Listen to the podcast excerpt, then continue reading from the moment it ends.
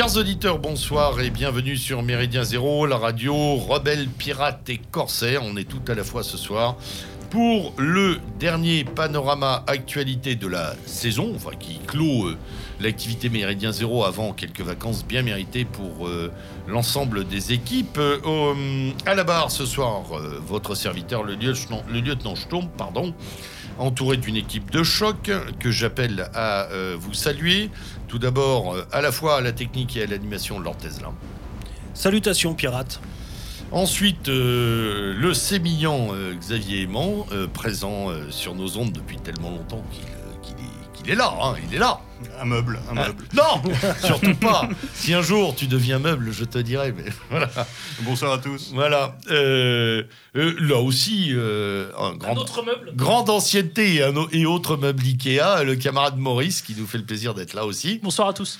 Voilà, qui a presque interrompu ses vacances. Non, je plaisante. Entre deux. Entre deux séquences. Il est tout- Voilà. il est tout bronzé. euh, Ouais, presque, presque bronzé. hein. C'est, à mon avis, euh, pas, pas tout à fait normal. On sait pas où il est allé. Et puis enfin, euh, avec plaisir, nous retrouvons euh, quelqu'un qui vient d'un peu, plus- d'un peu, euh, avec un peu moins d'ancienneté et qui est là depuis un peu moins longtemps, mais dont nous avons toujours plaisir à, à entendre la voix et les propos. J'ai nommé euh, le camarade Guillaume Travers. Bonsoir. Bonsoir. Voilà, alors, euh, deux petites choses, trois petites choses avant de démarrer, euh, de démarrer ce panorama actu qui sera composé de, euh, de, on va dire, de, trois plats. Le premier euh, qui est un bilan élection, le second qui est un bilan Covidisation et le troisième euh, qui s'intéressera aux questions économico-financières, aux risques. En tout cas, à des problématiques qui sont un peu moins évoquées, on va dire. Euh, en préambule, oui, j'aurais aimé parler de- du camarade Francis de l'Alvarium, euh, que beaucoup connaissent sous son vrai nom euh, sur les réseaux sociaux et qui est toujours, je le rappelle, dans les invité dans les hôtels de la République pour s'être simplement défendu. Encore une fois, on sait que cette justice est inique et on en a l'habitude. Euh, évidemment, vous pouvez le soutenir par tous les moyens que vous pourrez trouver sur les réseaux sociaux et qui seront mentionnés.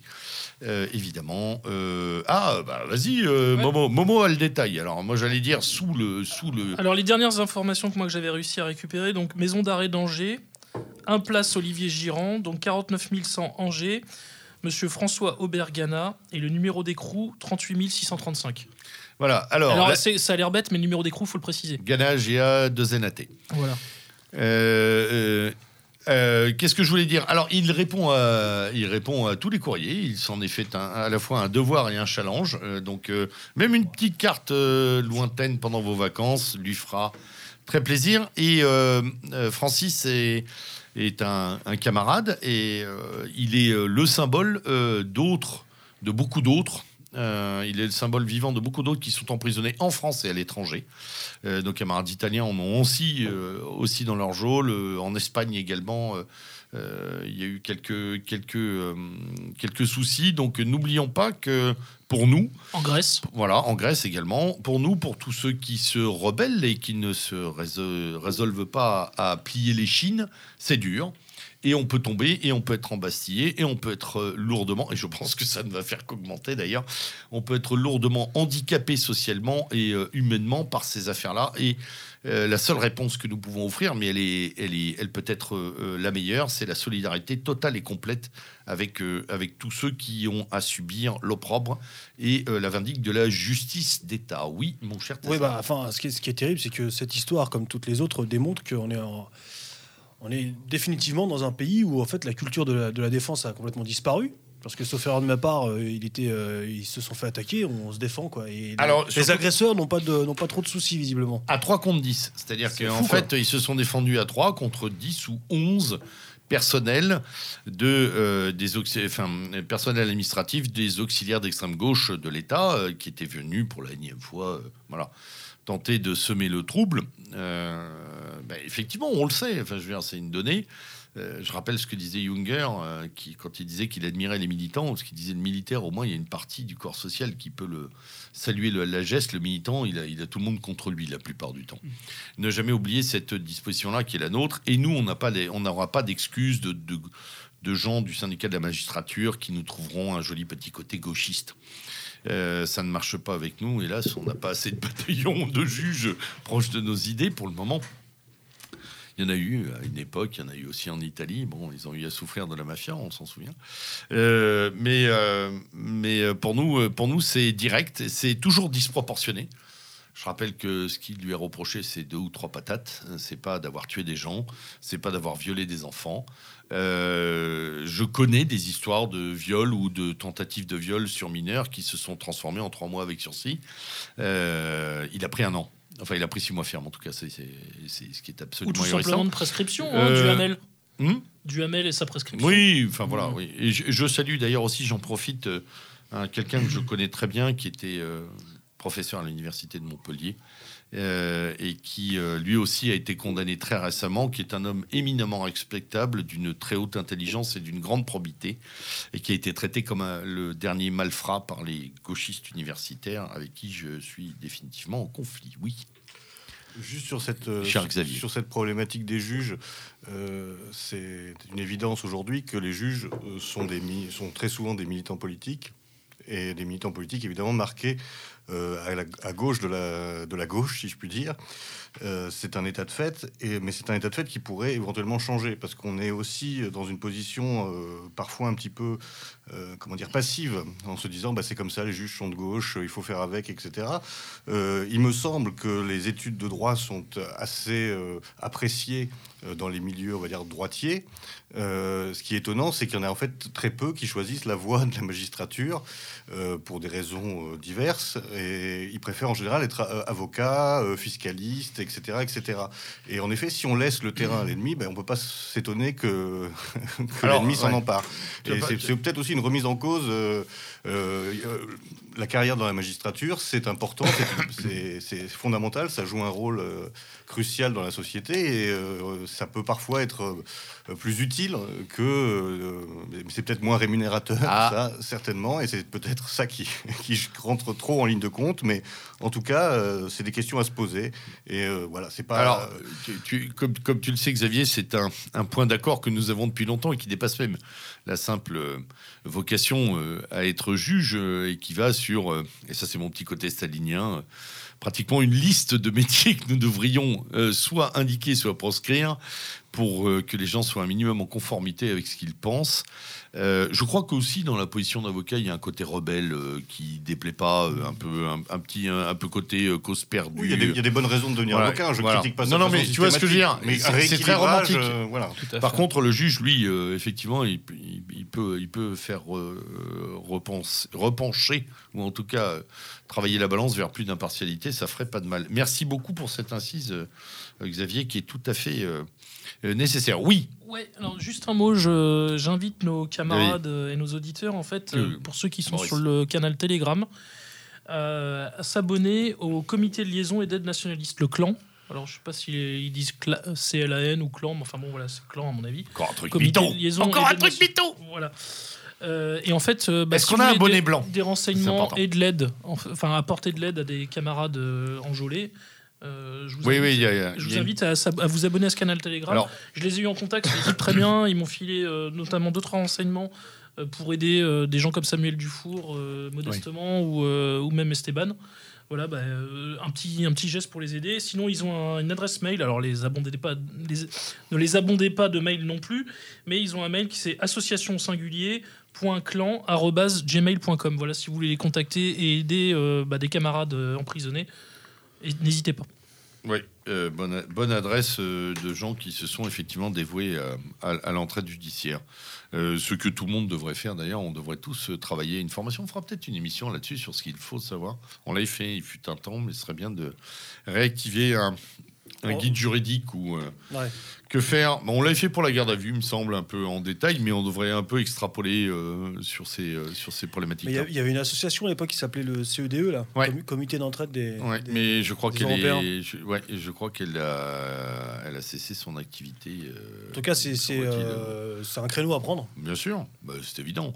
Enfin, tout le monde s'en équipe, alors pourquoi pas nous? Euh, Bon, déjà, il y a le clan. Euh, allez, on attaque. Ah, tiens, non, avant d'attaquer, il y a quand même une information qui est très importante, puisque nous sommes entrés dans une nouvelle ère depuis quelques jours. Et les Italiens sont champions d'Europe? Oui, alors ça, c'est, ça, c'est, on en parlera.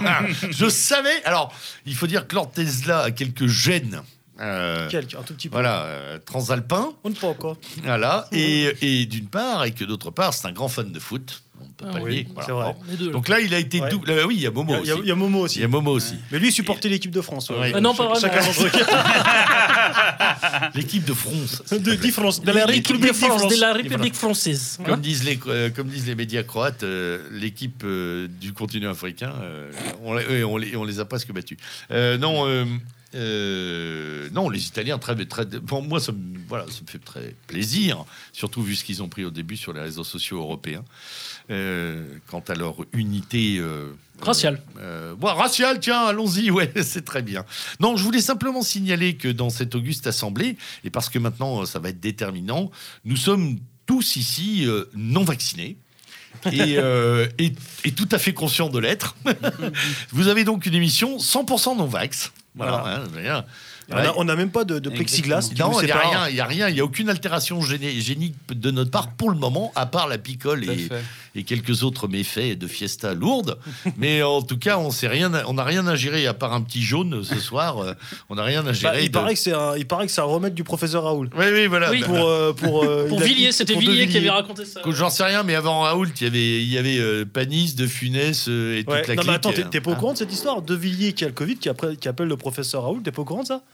Et qui, donc, il lui demande un traitement, le profé- et, donc, et, et De Villiers lui demande Mais alors, est-ce que euh, je, je vais pouvoir continuer à boire mon petit Ricard tous les soirs Professeur Raoul lui, répond Bah, au contraire, c'est- très très bon, Ah oui, paraît-il. c'est très très bon.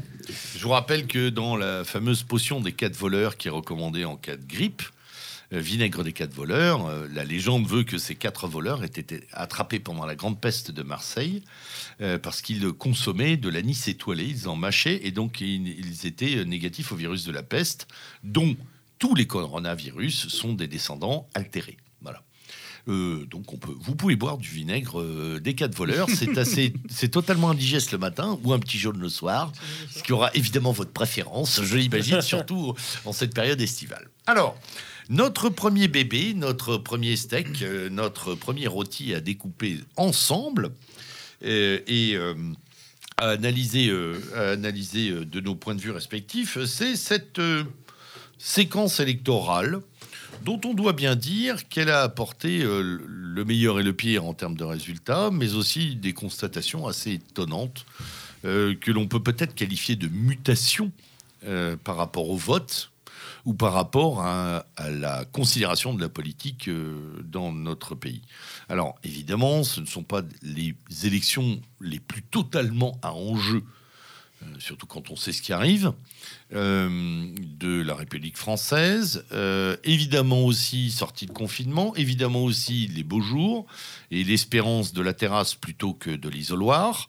Euh, mais quand même des résultats assez, euh, assez marrants, avec un parti socialiste euh, l'on va appeler Moïse, sauvé des eaux, ressuscité quasi, hein.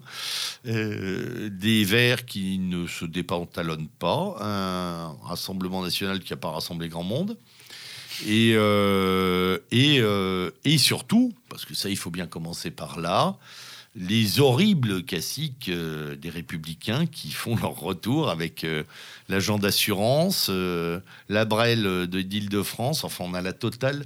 Euh, on n'en avait vraiment pas plus besoin. D'ailleurs, c'était peut-être un, c'est peut-être un des rares moments où je pourrais, je, pensais pouvoir remercier Macron de nous avoir défait de ces espèces de, de second couteaux qui n'en finissent plus de mourir.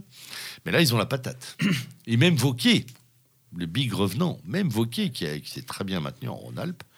Alors, messieurs, euh, vos considérations, vos étonnements, vos réflexions, les chiffres, les inflexions, les, euh, les prises de distance vis-à-vis de l'enjeu. Allons-y. Qui veut commencer? Bah, je peux commencer. Alors, Allez, sur, l'abstention, je crois que le, le- le fait essentiel, c'est qu'effectivement, c'est 70%, 80% qui, qui ne vont même pas aux urnes. Et je crois qu'il y a quelque chose de très important, c'est que c'est pas juste le contexte. Je crois qu'on a quand même avant tout euh, une dépression du corps social qui euh, témoigne de cette abstention. Et en fait, je crois qu'il y a aussi beaucoup de gens, un des premiers symptômes de dépression, euh, on le sait, c'est les gens ne se rasent plus, ne se lavent plus, ne s'alimentent plus, veulent plus sortir, etc.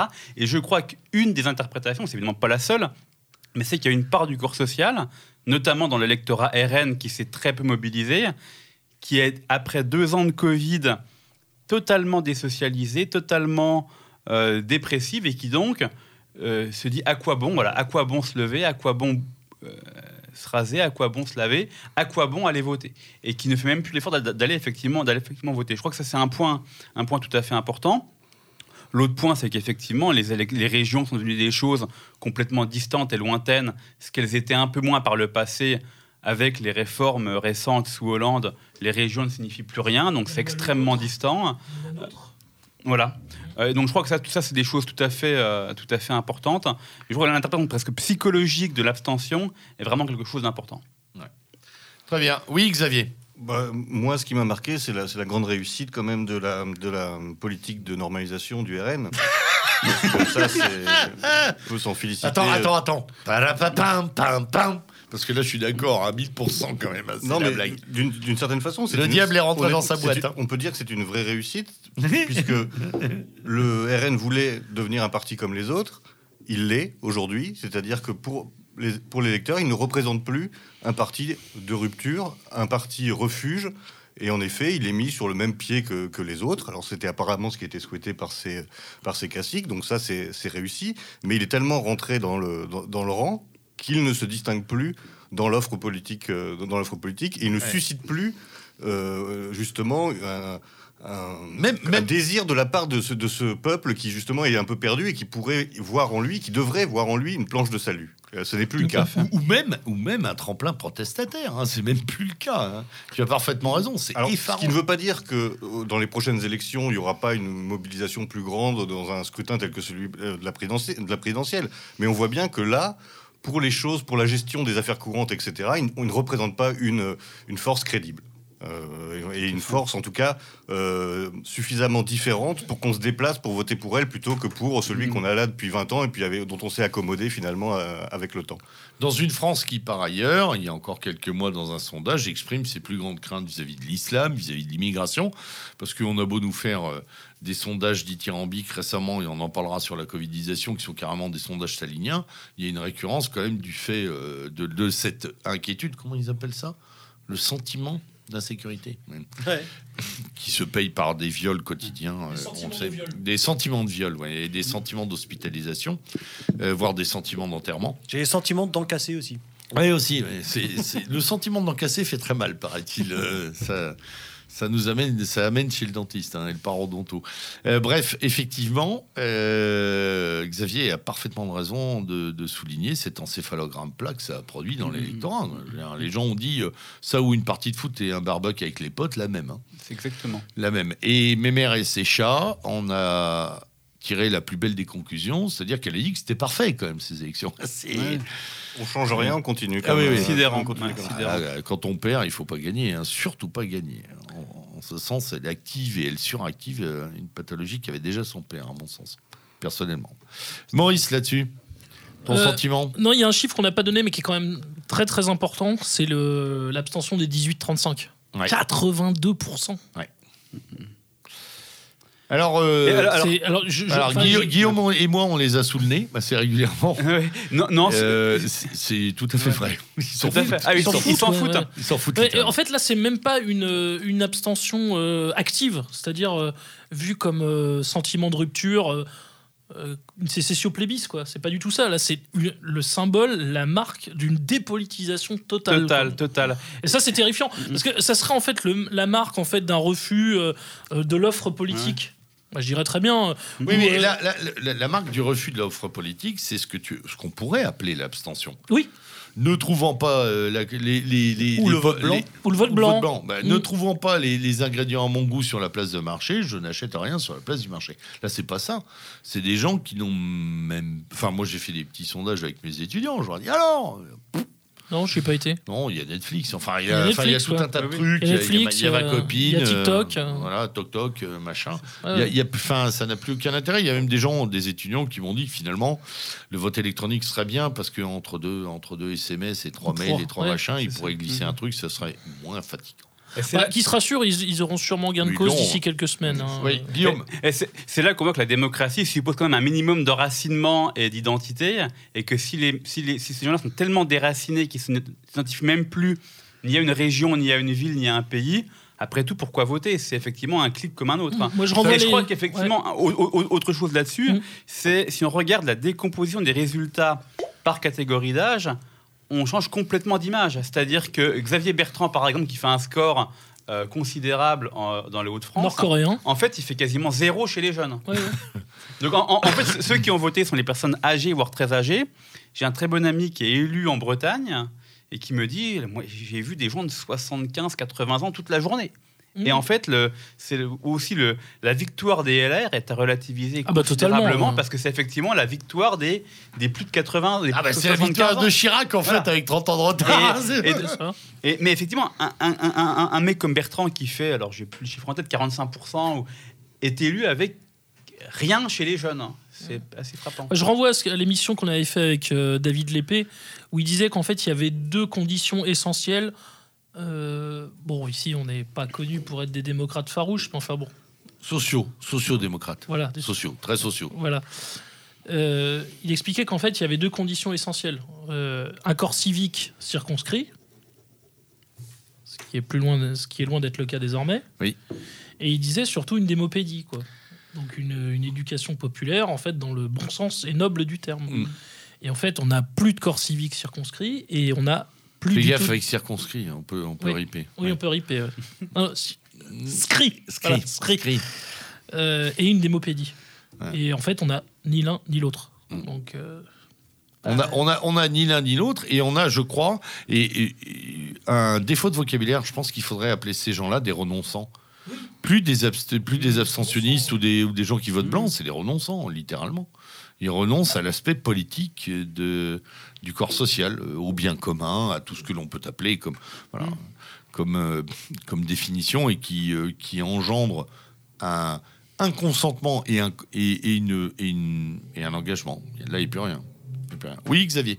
Oui, alors ce- ce- ces scores, en effet, enfin c'est- cette participation très basse de la, de la jeunesse, elle montre aussi, elle dégonfle une baudruche qu'on nous avait euh, euh, refourguée il n'y a pas très longtemps, qui était celle de la repolitisation de la jeunesse, justement, à travers euh, l'écologie et les, les mouvements euh, extinction, rébellion, etc.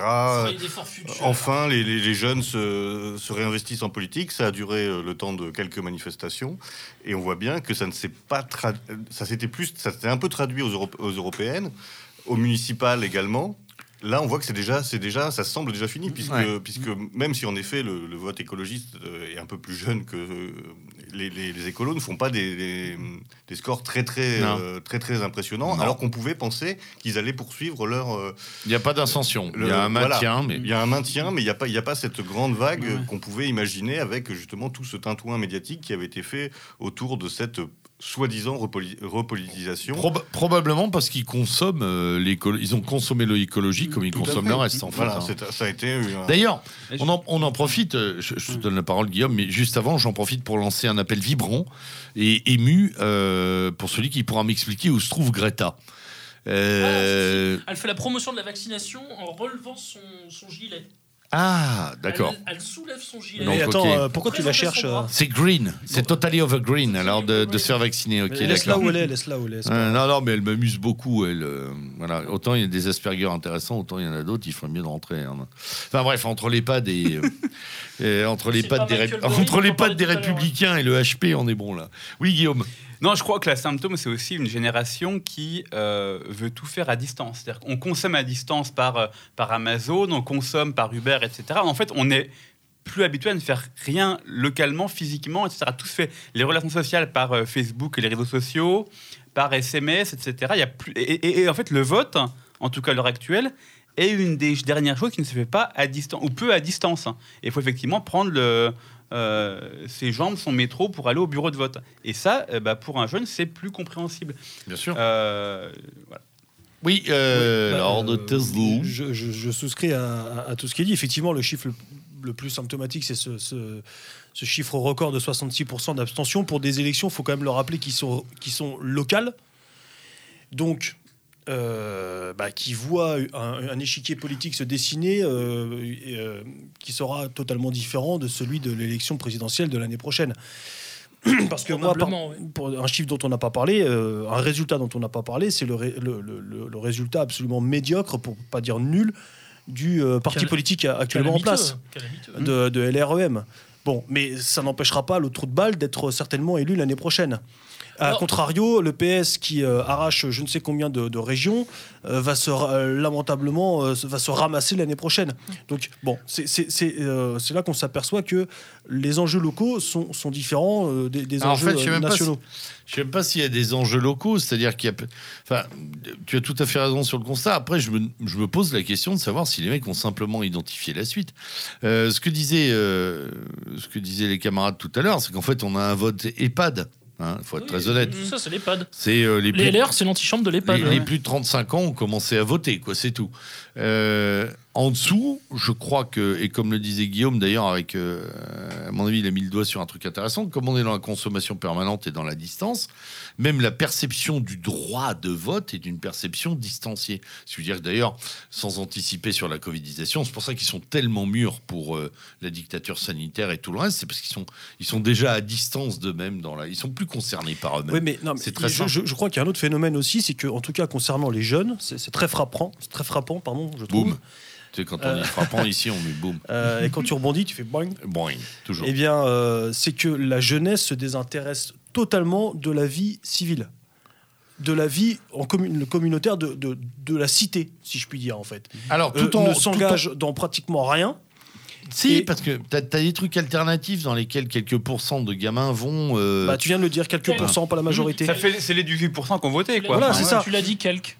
C'est- quand, même une- génération extrêmement individualiste, de par tous les, supports qu'on a évoqués euh, à l'instant.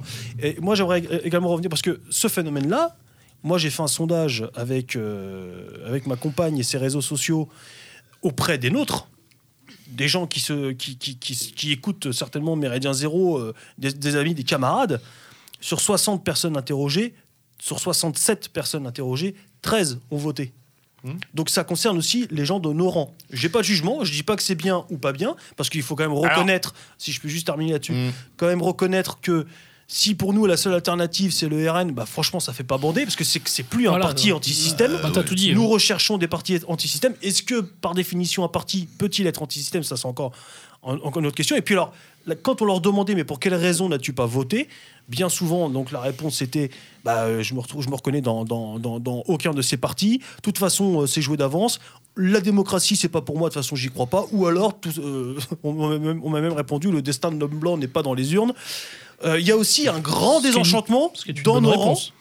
Est-ce que là, c'est vraiment une question ouverte Comment, euh, comment l'interpréter ça? Moi, je me, demande si c'est finalement euh, bien ou pas bien, parce que je me dis d'un côté, bah, ça fait la poire belle euh, à nos ennemis politiques, mais en même temps, bah, je comprends tout à fait les gens qui me disent, mais c'est que des trous de balles, parce que c'est vrai.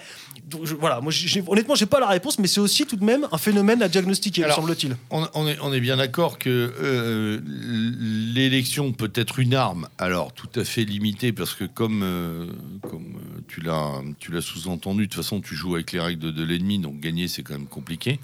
Mais ça peut servir de caisse de résonance, de mise en perspective. Surtout à l'échelle locale. c'est un outil. Voilà. Surtout Bon. à l'échelle locale. Encore faut-il, et tu là aussi tu l'as rappelé, qui est un minimum d'accointance. Enfin, je suis désolé quand t'as un mec qui arrive et qui euh, tourne des films porno, euh, qui est arrivé avant-hier soir par parachute euh, et qui a écrasé un mec qui était là depuis 20 ans, qui labourait le terrain et qui était un mec de chez nous, que systématiquement tous les gens, Tu parles de Oudoul? Non mais Odoul ou machin, enfin j'en sais rien, Parce qu'il faut, faut dire ça, c'est de, la, de la tarlouserie au kilomètre. C'est une espèce de bésodrome permanent à qui sucera qui. faut être très honnête, à un moment, euh, c'est un spectacle. Enfin, je veux dire, même, même Ernst Röhm aurait tiré des balles, là, hein, parce qu'il avait une conscience politique. Il était peut-être homo, mais lui, il en avait fumé des opposants. Là, les mecs, enfin, je veux dire, on est quand même dans le- les Untermenschen, voilà, on va le dire, comme ça, je vais finir à la 17e. Euh, à un moment, il faut que ça s'arrête. Enfin, comment tu peux te déplacer pour ça? Sur- Tu t'es engagé sur le terrain, ou tu as une conscience politique, ou tu as milité au Bastion, aux ID, où tu veux, à la F machin. Tu sais ce que tu as à faire, et on te met Julien au double. Mais qu'est-ce que tu veux faire? Tu, La pêche me semble être. le- Chenu dans le Nord. Ouais, voilà. Chenu. Dans le La, Nord. la pêche qui a, qui a tenté d'être un qui a tenté de travailler pour, il faut quand même le dire, l'autre dingue de, de- de- comment elle s'appelle de Guyane là, la tarée. euh, Taubira ouais, Taubira, il a quand même, il a quand même léché les orteils de Taubira pendant des mois pour essayer de bosser pour elle avant d'arriver. Probablement. Enfin bon, il y avait de la lumière, il y avait Mémé, il y avait ses Ça, chats. c'est le syndrome non, euh, Pelletier. mais, non, mais oui, mais Ouais. oh, Pelletier. Je sais que tu l'aimes bien. Pelletier, Pelletier, j'en ferai un paillasson le jour où on aura gagné. Mais euh, non, lui, non, mais c'est pas ça. c'est- Il y avait de la lumière, il y avait mères et ses chats. euh, elle y comprend que dalle. Et puis ils se sont dit tiens, il y a des trucs à prendre. Le, le- le problème, c'est comment veux-tu en vouloir aux camarades d'aller se faire représenter par un mec qui se lèche les orteils, quoi. Enfin, qui se titille les. Moi, les- je les fais aucun reproche. hein. Qui- Ouais, je Mm. sais. Et comme disait Oh, tonton, euh, si tu aimes pas ça, Après, je- n'en dégoûte pas les autres. pas forcément foca- Oui. focaliser uniquement sur la question des, des mœurs, même si en effet elle, commence à être un peu lourde dans le, dans le cas du, du RN. Il y a, J'ai- Ce que j'aime, c'est tes euphémismes. il y a aussi, il y a, il y a il- aussi quand même la- l'insipidité du, du programme et du propos. La pasteurisation, comme dit le galou. En, Oui, oui. en- effet, on peut euh, se poser la question est-ce que ne pas aller voter, c'est euh, faire le jeu du faire le jeu du système, etc. Il y a eu ces débats-là d'ailleurs sur on nos fait le jeu 2 alors Alors, C'est comme ceux d'en face. on, peut inverser la problématique. Est-ce que voter depuis 25 ans pour un parti qui en fait ne veut pas de rupture avec le système n'est pas faire le, le jeu du système? Et puis surtout a- qui systématiquement au moment de pouvoir prendre, prend tout l'inverse. Je- C'est ça. Il, il me semble que même autour de cette table, pendant longtemps, on s'est quand même résolu à voter au final Mais oui. le fameux vote utile. on, euh, sauf qu'à un moment, ça ne devient utile. juste plus possible parce que moi, j'ai plus de raison aujourd'hui de voter davantage pour le RN que pour LR. Bah, c'est clair. Si je regarde sur le papier, il y a- je, je vois plus la Non, mais différence. Je vais même plus loin que toi. Je vais même plus loin que toi. Il y a- sur certains sujets, je me suis. Non, mais c'est quand même fou, quoi. Face au micro, Attention micro. Maurice, attention, je me Maurice, même, attention, je me suis quand même senti plus en es père adéquation de famille, Maurice. avec Nadine Morano. non, mais sans Je déconner. savais qu'il allait le dire. Non, mais avec Nadine Morano qu'avec le discours du RN. Non, mais c'est fou, quoi. Maurice, bois, bois- rebois ton Ouais, jeu. je vais reboire du jaune. Non, mais, Rebois, t'as pas fini mais, ton petit jeu. mais c'est complètement incroyable. Non, si un jour on m'avait dit ça, enfin, je, j'ai- Par dit, contre, bon, euh, arrêtons par- de déconner. ce- Quoi. ce- ceci dit, je, je suis d'accord avec tout ce que vous dites, mais c'était encore une fois des, des- des- des élections euh, locales, parce qu'il y avait également les départementales. Et est-ce que ça veut aussi donc vouloir dire que euh, bah, il faut abandonner le, le- le- le domaine politique, même à l'échelle locale, dans Non. ta mairie, ces choses-là? Ouais, ouais. Je pense qu'il y a des distinctions malgré tout euh, à faire. On est bien d'accord, mais c'est plus ce parti qui va nous proposer des gens avec lesquels on pourra Bah, s'enraciner. À l'échelle locale, c'est plus la rencontre d'un homme qui va Ouais. faire ça. Ouais, mais justement, euh, est-ce que c'est vraiment un Un tous Non. mais souvent, Attention, souvent eh, sur, les, eh, sur les étiquettes Eh, divers. Tesla, euh, quand on- quand t'annonces la rencontre d'un homme, c'est on vient parler de dodo. le gars. Il faut le dire comme ça. La rencontre d'un homme et d'une région. Oh, 36-15. euh, Pouf pouf. Non mais sérieusement. Mais c'est l'inverse. Tous ceux qui Est-ce tenaient qu'on- un peu la route ont été, ont été, Voilà. ont été écartés. Ouais, je voulais qu'on revienne là-dessus quand même parce que Oh, Ils ont été écartés, on a parachuté des gens euh, pour leur assurer des places euh, en écartant ceux qui travaillaient sur le terrain, etc. En effet, moi, si j'avais eu. Ça, c'est sûr, ils ont écarté. ouais. Au-delà de tout ce que je peux penser du RN en tant que, en tant que parti, si j'avais eu dans ma circonscription un type sérieux qui bossait, etc., là, j'aurais fait, je, je serais allé voter pour lui, je dirais, malgré le fait qu'il soit du, du- du RN. Mais c'est même plus le cas, puisqu'ils ont cassé Non, non. euh, tous les appareils euh, militants euh, pour placer euh, leur- la cour, en fait, la- la- et des gens qui, qui sont là pour le. Pour, euh, pour La bouffer, gamelle. quoi, pour la gamelle. Ouais. Donc, Alors- euh, donc Ouais. même au niveau local, ça, dev- ça devient compliqué, même si en effet, ça ne veut pas dire qu'il faut l'abandonner, mais, mais qu'on nous donne euh, des candidats euh, sérieux. Et dans ce cas-là, on, on retournera peut-être aux, euh, aux élections Ouais, pour, euh, pour, en fait, pour tu- des personnalités qui valent la peine. Tu viens de décrire le truc, c'est au lieu de donner des candidats sérieux, je crois qu'on va finir par se les donner nous-mêmes à un moment. Ce serait pas mal d'ailleurs localement et sans étiquette nationale forcément, mais que C'est ce que certains camarades ont, fait, notamment l'Al- Bien sûr, l'Alvariol, voilà, c'est à ça que je avec Jean-Eudes, etc. et- je pense qu'il faut amorcer ce, mo- ce mouvement Bien sûr, en tant que de on peut on peut responsabilisation. on peut Voilà. Il n'y a plus de raison Ça- de laisser le- l'électoral au, au RN. Bien Ah sûr. Alors par contre, ça va être long. parce que- Tous les identitaires, etc., ont été virés des listes, donc a priori, effectivement, il n'y a pas de raison. euh, Et des, et des- des- des faits On incroyables rappellera ce, que- ce qui est arrivé d'ailleurs à Thaïs Descuffon euh, avec Chenu. hein. avec Chenu. Enfin, quand il a découvert qu'elle était, alors en bon français, sa community manager, je navré pour l'anglicisme, il s'est empressé de la de licencier. la licencier. et de il la- s'est empressé de la licencier quand même. C'est sidérant. En précisant que c'était parce que les idées qu'elle défendait n'avaient rien à voir avec celles du RN. Avec celles les du RN, bon, bah, voilà. C'est sidérant. Les idées des identitaires n'ont rien à Devant le micro, les gars, devant le Et- micro. Et, et entre deux rations de whiskas, maman a, a- a validé la décision de. De, de, de, de- de- de- bon bref de ce monsieur. Je, Bah, disons je un vais mo- essayer de rester serein. hein. disons un modèle quand même, quoi, parce qu'il ne faut pas la déresponsabiliser non plus quand même. Enfin, a- a- cette femme a une part de responsabilité absolument énorme. Quoi. Euh, je me souviens, en- Parce qu'en fait, on a dit qu'elle avait commencé. euh, bon, elle n'a aucune colonne vertébrale idéologique. Elle n'a aucune idée. Non, non, non, Elle a non. Elle tient une boutique de com. Elle n'a aucune idée sur rien. Ça s'appelle le RN. Ça s'appelle le RN, voilà. Euh, en 2007, on a souvent dit bon voilà, la campagne était désastreuse et elle était objectivement désastreuse. Euh, euh, le discours de Valmy, euh, donc ça c'était Soral. La dalle d'Argenteuil, ça c'était Smaï. Oh. Ça c'était Smaï. Ouais, ouais. Mais qui c'est qui était qui en fait qui chapeautait Soral et Smaï derrière tout ça C'était ce que Beckett avait appelé la ligne marine. Mm. Donc c'était déjà elle. Donc à l'époque, elle était gouroutisée par Alliot. Ensuite, en 2012, finalement, qui est sa moins mauvaise campagne, il faut être honnête. C'est-à-dire où elle se dit, à ce moment-là, je vais dédiaboliser, mais c'est-à-dire une dédiabolisation au sens où Maigret l'entendait. Populaire. Voilà, au Ouais. sens où Maigret l'entendait en 98-99. Exactement. Elle se dit, je vais dédiaboliser. En gros, je vais, on va arrêter les petits calembours, les petites phrases bon, qu'on fait entre nous ici, mais euh, qui sont très coûteuses électoralement. Ça pouvait s'entendre, et ça s'entendait d'ailleurs. Bien sûr. Ça s'entendait. Stratégiquement, ça pouvait- ça Stratégiquement, pouvait c'était tout à fait défendable. Ouais, pas de souci. En 2012, elle fait ça. Ensuite, en deux, euh, il y a la, la fameuse rencontre avec Philippot par couteau interposé. Bon, je reviendrai pas sur Chenouille Odoul, mais Ouais, non, finalement, ça on est fait tout- beaucoup là quand même. on est, au quand même carré, toujours, hein. on est quand même toujours dans les mêmes idées Ouais. Ou dans les mêmes backrooms. ou dans les mêmes backrooms. Bon, elle rencontre Philippot. Euh, elle se fait cette fois-ci euh, mind contrôler parce que j'ai pas d'autre expression qui me vienne à l'esprit. Se fait pirater le cerveau par, euh, par Philippot. Pour, parfois pour d'excellentes raisons. Qui est Enfin- pas mauvais ce gars-là quand même. Il Ah non, bon. mais là, sur le, par Ouais. exemple, tout à l'heure, on parlera du Covid. Pour moi, c'est le seul type qui a été cohérent, respectable À tout le long. ouais. et inattaquable et impeccable dans toute la crise Covid. Mm. Par contre, quand il était au, euh, au FN, il, a fait, il, a, il est à l'origine de choix calamiteux qui ont été il faits a, par ce beaucoup, parti. il, a, il a trop oscillé. Voilà. Il, a sûr. fait, il est à l'origine de choix calamiteux qui ont été faits par, euh, par la patronne. Mm. Donc elle s'est fait marabouter euh, directement par, euh, par Philippot. En 2017, on a une campagne sur la sortie de l'euro, euh, euh, sur, euh, sur l'UE, etc., qui, sur le fond, n'est pas inexact, mais ce n'est pas faux.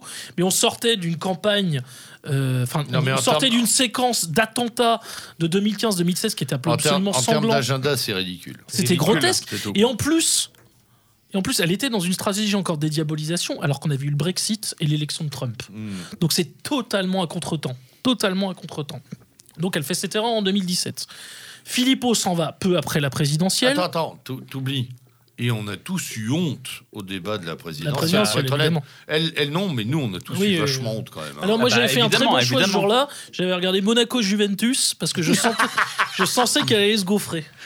Et euh, Jean, notre ami Jean du cercle non conforme avait fait le même choix que moi d'ailleurs. Ouais. Alors moi j'avais choisi de ne pas y aller, mais ma femme m'a dit il faut quand même qu'on jette un œil. Paf, on achetait, le- on achetait un œil au mauvais moment, Mauvais au moment le plus Ah oui, l'avion. tragicomique. L'avion là, Ah, c'est ça, mon le moment de l'avion. Ah, je sais plus où me mettre. J'ai dit je vais creuser un trou sous la télé. Enfin, c'était effroyable. Dire, C'est marcher sur euh, sur euh, un millier d'un un, mi- un millier de mecs euh, Oui. et, euh, et 100 ans d'intelligence politique de notre camp. quoi. Oui, voilà, ça, ça, ça énerve. Tout à fait.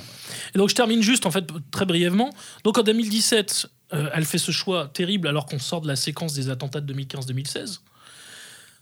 Euh, bon. Alors là, comme je le disais, effectivement, est influencé par Philippot. En plus, il y a l'erreur de l'entre-deux tours. Euh, un message à euh, adressé aux électeurs de Jean-Luc Mélenchon, ce qui était une très bonne idée, mais pas aux électeurs de Fillon, ce qui en était une très mauvaise. Oui. Passé 2017, donc la présidentielle, Philippot s'en va. Quelques mois avant, la nièce s'était barrée.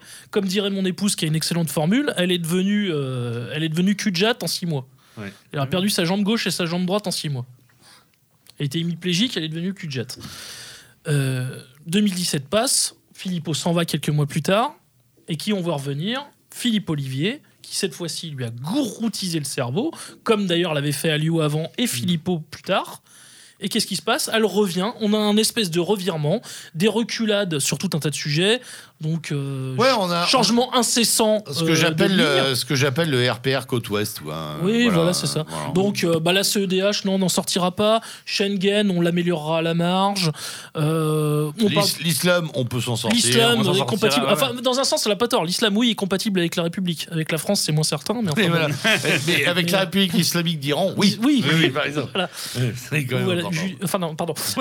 Maçonnique. Et maintenant, elle t'explique que la ligne de Zemmour euh, n'est Oui, pas et- correct. Quoi. Ah non, n'est pas correct et puis surtout est, est Et- trop radical. Radical. Trop, trop Et radical, c'est c'est c'est Donc voilà, en fait, droite, hein, bon, pour en parler, gros, après. pour résumer, cette femme n'a jamais eu aucune colonne vertébrale idéologique, elle n'a jamais eu aucune idée, si, à part purger les radicaux, ça oui, alors ça elle l'a bien fait, Elle s'est purgée. Purger les radicaux. Comme son donc, père, d'ailleurs, il Alliot, savait purger. Alliot lui avait, Alliot d'ailleurs lui avait bien emboîté le pas, hein, d'ailleurs, A commencé par son père. à commencer par son père. Non, mais Alliot, il est très fort. Il est élu et son, il, prend, il prend un directeur de cabinet qui est du PS. Quoi. Faut le Oui, faire. oui, c'est- Faut le faire, dire. balèze. Imagine Adolf Hitler qui prend un mec du Parti communiste allemand, quoi, en disant Super, j'ai gagné, vous pouvez venir.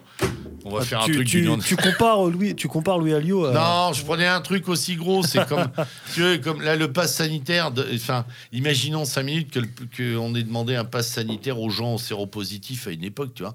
Je veux dire, t'entends, c'est sympa de mettre des choses en perspective comme ça pour rigoler. Ou que tous les islamo euh, fans euh, des attentats aient été posés sur des listes et qu'on ait euh, divulgué leur nom. Enfin, Non, voilà. non, ouais, voilà, des choses comme ça. C'est comme si tout le bon. monde, euh, c'est comme si tout le monde euh, applaudissait Benzema, quoi. Enfin, c'est Par exemple. Par exemple, par Par exemple, c'est des trucs qui n'ont pas d'objet. Voilà. et donc, Bon. oui, Oui. Pour, donc pour conclure, cette femme donc n'a Benzeki, d'ailleurs, il faudra que vous m'en Cette femme n'a aucune idée, à part, je disais, comme je disais, purger les radicaux. Alors, euh, évidemment, elle n'a pas de sympathie par- particulière pour les païens. hein. Les gens de Terre et Peuple, ça fait longtemps qu'ils sont partis. Oh, tout le monde est parti, en fait. Les cathos tradis, elle les a toujours eu en horreur. Bon, c'est une traumatisée de Bernard Anthony et de la griffe. voilà, bon. Donc, C'est quand même pas facile. c'est pas facile, faut le reconnaître. Même moi, euh, je le reconnais, c'est très compliqué. C'est très compliqué. Mais enfin, bon, voilà. on- on- donc, finalement, on arrive au bout d'un processus qui est logique. C'est- Finalement, si je fais le résumé de ce que je viens de dire depuis tout à l'heure, la seule période où elle ne s'est pas trompée, où elle n'a pas commis d'erreur, c'est en 2012. Ah, j'ai cru que tu allais dire que c'était pendant les confinements quand elle disait rien. Ah oui, ah ben, Quand alors, elle, faisait- elle passait son brevet pour les chats. Ah non, mais ce qui est incroyable aussi, c'est elle a quasiment fait de l'accompagnement dans le covidisme débridé. Ah bah, et Véran, tout à l'heure, puisque nous enregistrons cette émission en fin de journée, mais Véran, il y a quelques heures, a expliqué qu'il saluait l'unité nationale retrouvée autour du pass sanitaire et tout le reste. Évidemment, quand il n'y en a pas un qui monte au créneau pour. Enfin, Aussi, le- ils le disent péni- Oui, Ouais, c'est liber- ouais, liberticide. Parce que là, ils se sont dit qu'ils descendraient à 10%. Ouais, sinon, 10%, voilà, bon. ouais, ouais, ils, allaient, ils allaient avoir mal parce que, quand même, dans, nos- dans nos contrées. Euh, oui, donc, effectivement, on est en train de voir quand même euh, se dissiper euh, tout un tas de choses qui n'ont que trop duré. Je pense qu'on s'est beaucoup gargarisé, enfin, on s'est beaucoup satisfait. Moi, le premier d'ailleurs. de d'une mesure qui finalement aurait déjà dû nous alerter sur le fond. Où on se disait, bah au moins dimanche soir, on va se marrer. Et en fait, c'est au moins dimanche soir où on va se marrer a quand même tiré longtemps le matelas du RN parce que pour se marrer, il fait quand même aller voter pour elle. Ouais. Et euh, ça nous faisait mal aux dents, mais on y allait quand même pour se marrer et voir les têtes d'empeigne. Sauf que là, ça fait, ça fait rire tout le monde d'ailleurs. Et on n'y a rien gagné fondamentalement. Alors, Et puis elle vit sur des. puisqu'elle Sur des euh, malentendus, en fait. puisqu'elle va probablement dans quelques années euh, euh, inviter un certain nombre de ses chats à- à- à- aux élections à venir, je pense qu'elle en présentera comme députée. euh, autant voter pour Ils, travailleront autant que ceux. euh, ah oui que les autres. hein. Oui, parce que là aussi, il faudrait quand même s'interroger sur euh, qu'ont fait les députés Ouais. RN de leur mandature. Alors attends pardon. Alors je sais qu'à Encore chaque fois- mieux. à chaque fois que je dis Quand ça, on ils me dit, étaient là. Oui, mais ils n'ont pas de groupe, donc euh, ils peuvent rien faire. Ah bah très bien, mais dans ce cas-là, qu'ils rendent leur mandat et qu'ils rendent surtout leurs appointements, parce que sinon, c'est- c'est des, c'est des emplois fictifs. Et je suis désolé, quand on est un élu, même si en effet on a une marge de manœuvre très faible quand on n'a pas euh, été foutu de faire un, de faire un, enfin, quand on n'a s'appelle pas pu faire un, pas de groupe. un Xavier, groupe, Xavier, comment il s'appelle l'autre avec son intervenir, euh, Ah, faire euh, des incidents de, sé- de séance, euh, euh, communiquer, etc., etc. La salle, il est pas dans un groupe. Tu ne vois que lui, c'est devenu une sûr, vedette. Alors il fait bien marrer tout le monde. En même temps, euh, Euh, il, intervient. Oui, non, mais je- ça, j'en suis, j'en suis convaincu. Donc, c'est un mauvais, euh, une un mauvais argument de dire qu'ils n'ont pas de groupe. Euh, quand euh, le lendemain d'élection, euh, Marine elle-même disait on n'est que 10, mais on va nous entendre comme 50. Ah bah, j'attends toujours de les entendre. Et ça, moi, ça me met vraiment, en, ça me met en, D'ailleurs, on cherche, ça les me met en 40 on cherche les 49 autres. Parce que quand on voit la situation dans laquelle on est, on n'a même pas cette micro-opposition qu'on pourrait avoir pour, pour faire de la guérilla législative, pour faire entendre une voix dis- dissonante. Et, et- et- et ça me navre, et ça, en effet, ça me, ça, me, ça me met en colère, et ça me donne encore plus de ressentiment contre ce, ce parti qui a trahi qui a définitivement trahi ses électeurs, qui se goberge avec l'argent public de la même façon que les autres. Et, euh, et ça devient intolérable. Et donc maintenant, je veux plus recevoir de leçons sur, euh, sur les abstentionnistes, etc., etc. Il n'y a aucune raison de voter pour ces gens. Non, je pense qu'on peut, on peut dire que nous sommes des renonçants actifs. voilà, sur ce plan-là avec le De RN. toute façon, faut être clair. hein. Aujourd'hui, une partie de son électorat, c'est devenu son plan retraite. Oui, c'est bah, oui, Ah bah bien sûr. Clairement, hein, euh, faut. Pour Et j'ai même oublié tout à l'heure un épisode qui était quand même extraordinaire avec cette femme. C'est que, donc, comme je disais, elle a quand même, en 2017, fait une campagne édulcorée, euh, pasteurisée, comme dirait Jean-Yves Le Gallou, alors qu'on a vu le Brexit et l'élection de Trump. Euh, elle a loupé, bon, alors qu'on on sortait quand même de la terrible séquence des attentats de 2015-2016. Ouais. En 2019, en fait, c'était vraiment en trompe-l'œil. Elle finit en tête aux européennes. Enfin, c'était Bardella, parce qu'en fait, c'était Bardella qui était tête de liste et qui avait fait une bonne campagne. Oui. Donc, ils finissent, ils finissent en tête, mais d'un cheveu face à la calamiteuse Nathalie Loiseau. Enfin, je le rappelle quand même, c'était Nathalie Loiseau en face. Et à une période, en 2019, où la République en marche sortait de la crise des Gilets jaunes. Ouais, c'est effarant. quand on y réfléchit. Et cette femme était tellement terrifiée à l'idée d'être accusée de récupération dans la crise des Gilets jaunes, ah, c'est sûr qu'elle n'a pas du tout fait Eh de bah, récupération. hein. Zéro. Zéro récupération. C'est-à-dire qu'elle était tellement terrifiée à l'idée qu'on l'accuse de cela qu'elle a préféré être toujours sur ses gardes, se dire oui, évidemment, je les soutiens. euh, Ce qui devient euh, amusant, comprends leur Maurice- colère, Maurice- etc. Mais Maurice, stop. ce qui devient amusant, c'est que, et sur les attentats, et sur les gilets jaunes, sur la manif pour tous. et sur la manif Avant, pour tous, c'est l'extrême gauche qui pense à la place de Marine en disant elle va faire de la la récupération. récupération. C'est-à-dire que la stratégie des gens en face, c'est de se dire si elle est conséquente, elle tape dedans. Elle tape dedans. Notamment. Et elle le fait pas. Elle le fait pas. Je le fais Génial. pas. Jamais. Ouais, c'est c'est extraordinaire. Alors, la question est, en ce moment, puisque ça agite un peu le Landerneau, euh, patrioto-identitaro nationalisto, je ne sais plus quoi, euh, euh, de l'affaire plus ou moins intéressante, Zemmour. Donc j'aimerais qu'on s'arrête un peu, puisque en queue de comète de ces élections, et quelques jours après, voire même pendant le en- pendant l'entre-deux tours, on a vu des affiches Zemmour président, etc. Qu'on sait tous ici qu'il y va, euh, sauf euh, sauf s'il se fait casser les jambes ou, euh, ou si on apprend qu'il y a un vrai scandale dessous, mais normalement il y va. Qu'il a quand même un Jean Lassalle et un Villiers à ses côtés. Ça, c'est la partie émergée de l'iceberg. Il y a beaucoup de monde, y compris des gens très intelligents dans nos entourages, d'ailleurs, dont certains ont, ont probablement l'envie de, euh, de faire du Zemmour pour décaniller Marine. Euh, Je pense que là, il se trompe, mais, euh, mais c'est très personnel. J'aimerais qu'on j'aimerais qu'on ouvre le débat sur cette fin de séquence où finalement, pour nous, enfin en tout cas pour le camp, notre camp au sens large, si on peut parler encore de ça, il y avait cette idée, cet appendice, cette discussion, cette espèce de, bon, de, de- comme tu disais tout à l'heure, Maurice. hein. Bon, elle, c'est foutu, c'est fini, on l'a vu. Et Zemmour. Qu'est-ce que vous en pensez, messieurs? Euh, alors, je pense exactement comme toi. Je pense qu'il y a pas mal de nos camarades ou de, compagnons de route, d'amis, euh, qui se disent bon, ça va être une façon de, dégager la, femme à chat, quoi. Euh, ce qui n'est pas forcément inexact, c'est possible. Et encore, les, récentes études qu'on a vues, bah, avec toutes les pincettes qu'il faut prendre, valent ce qu'elles valent, visiblement, ils piqueraient plutôt des voix à des, un type comme Bertrand ou, ou un Dupont-Aignan si Dupont-Aignan se présente. Peut-être, j'imagine aussi à Philippot, très probablement.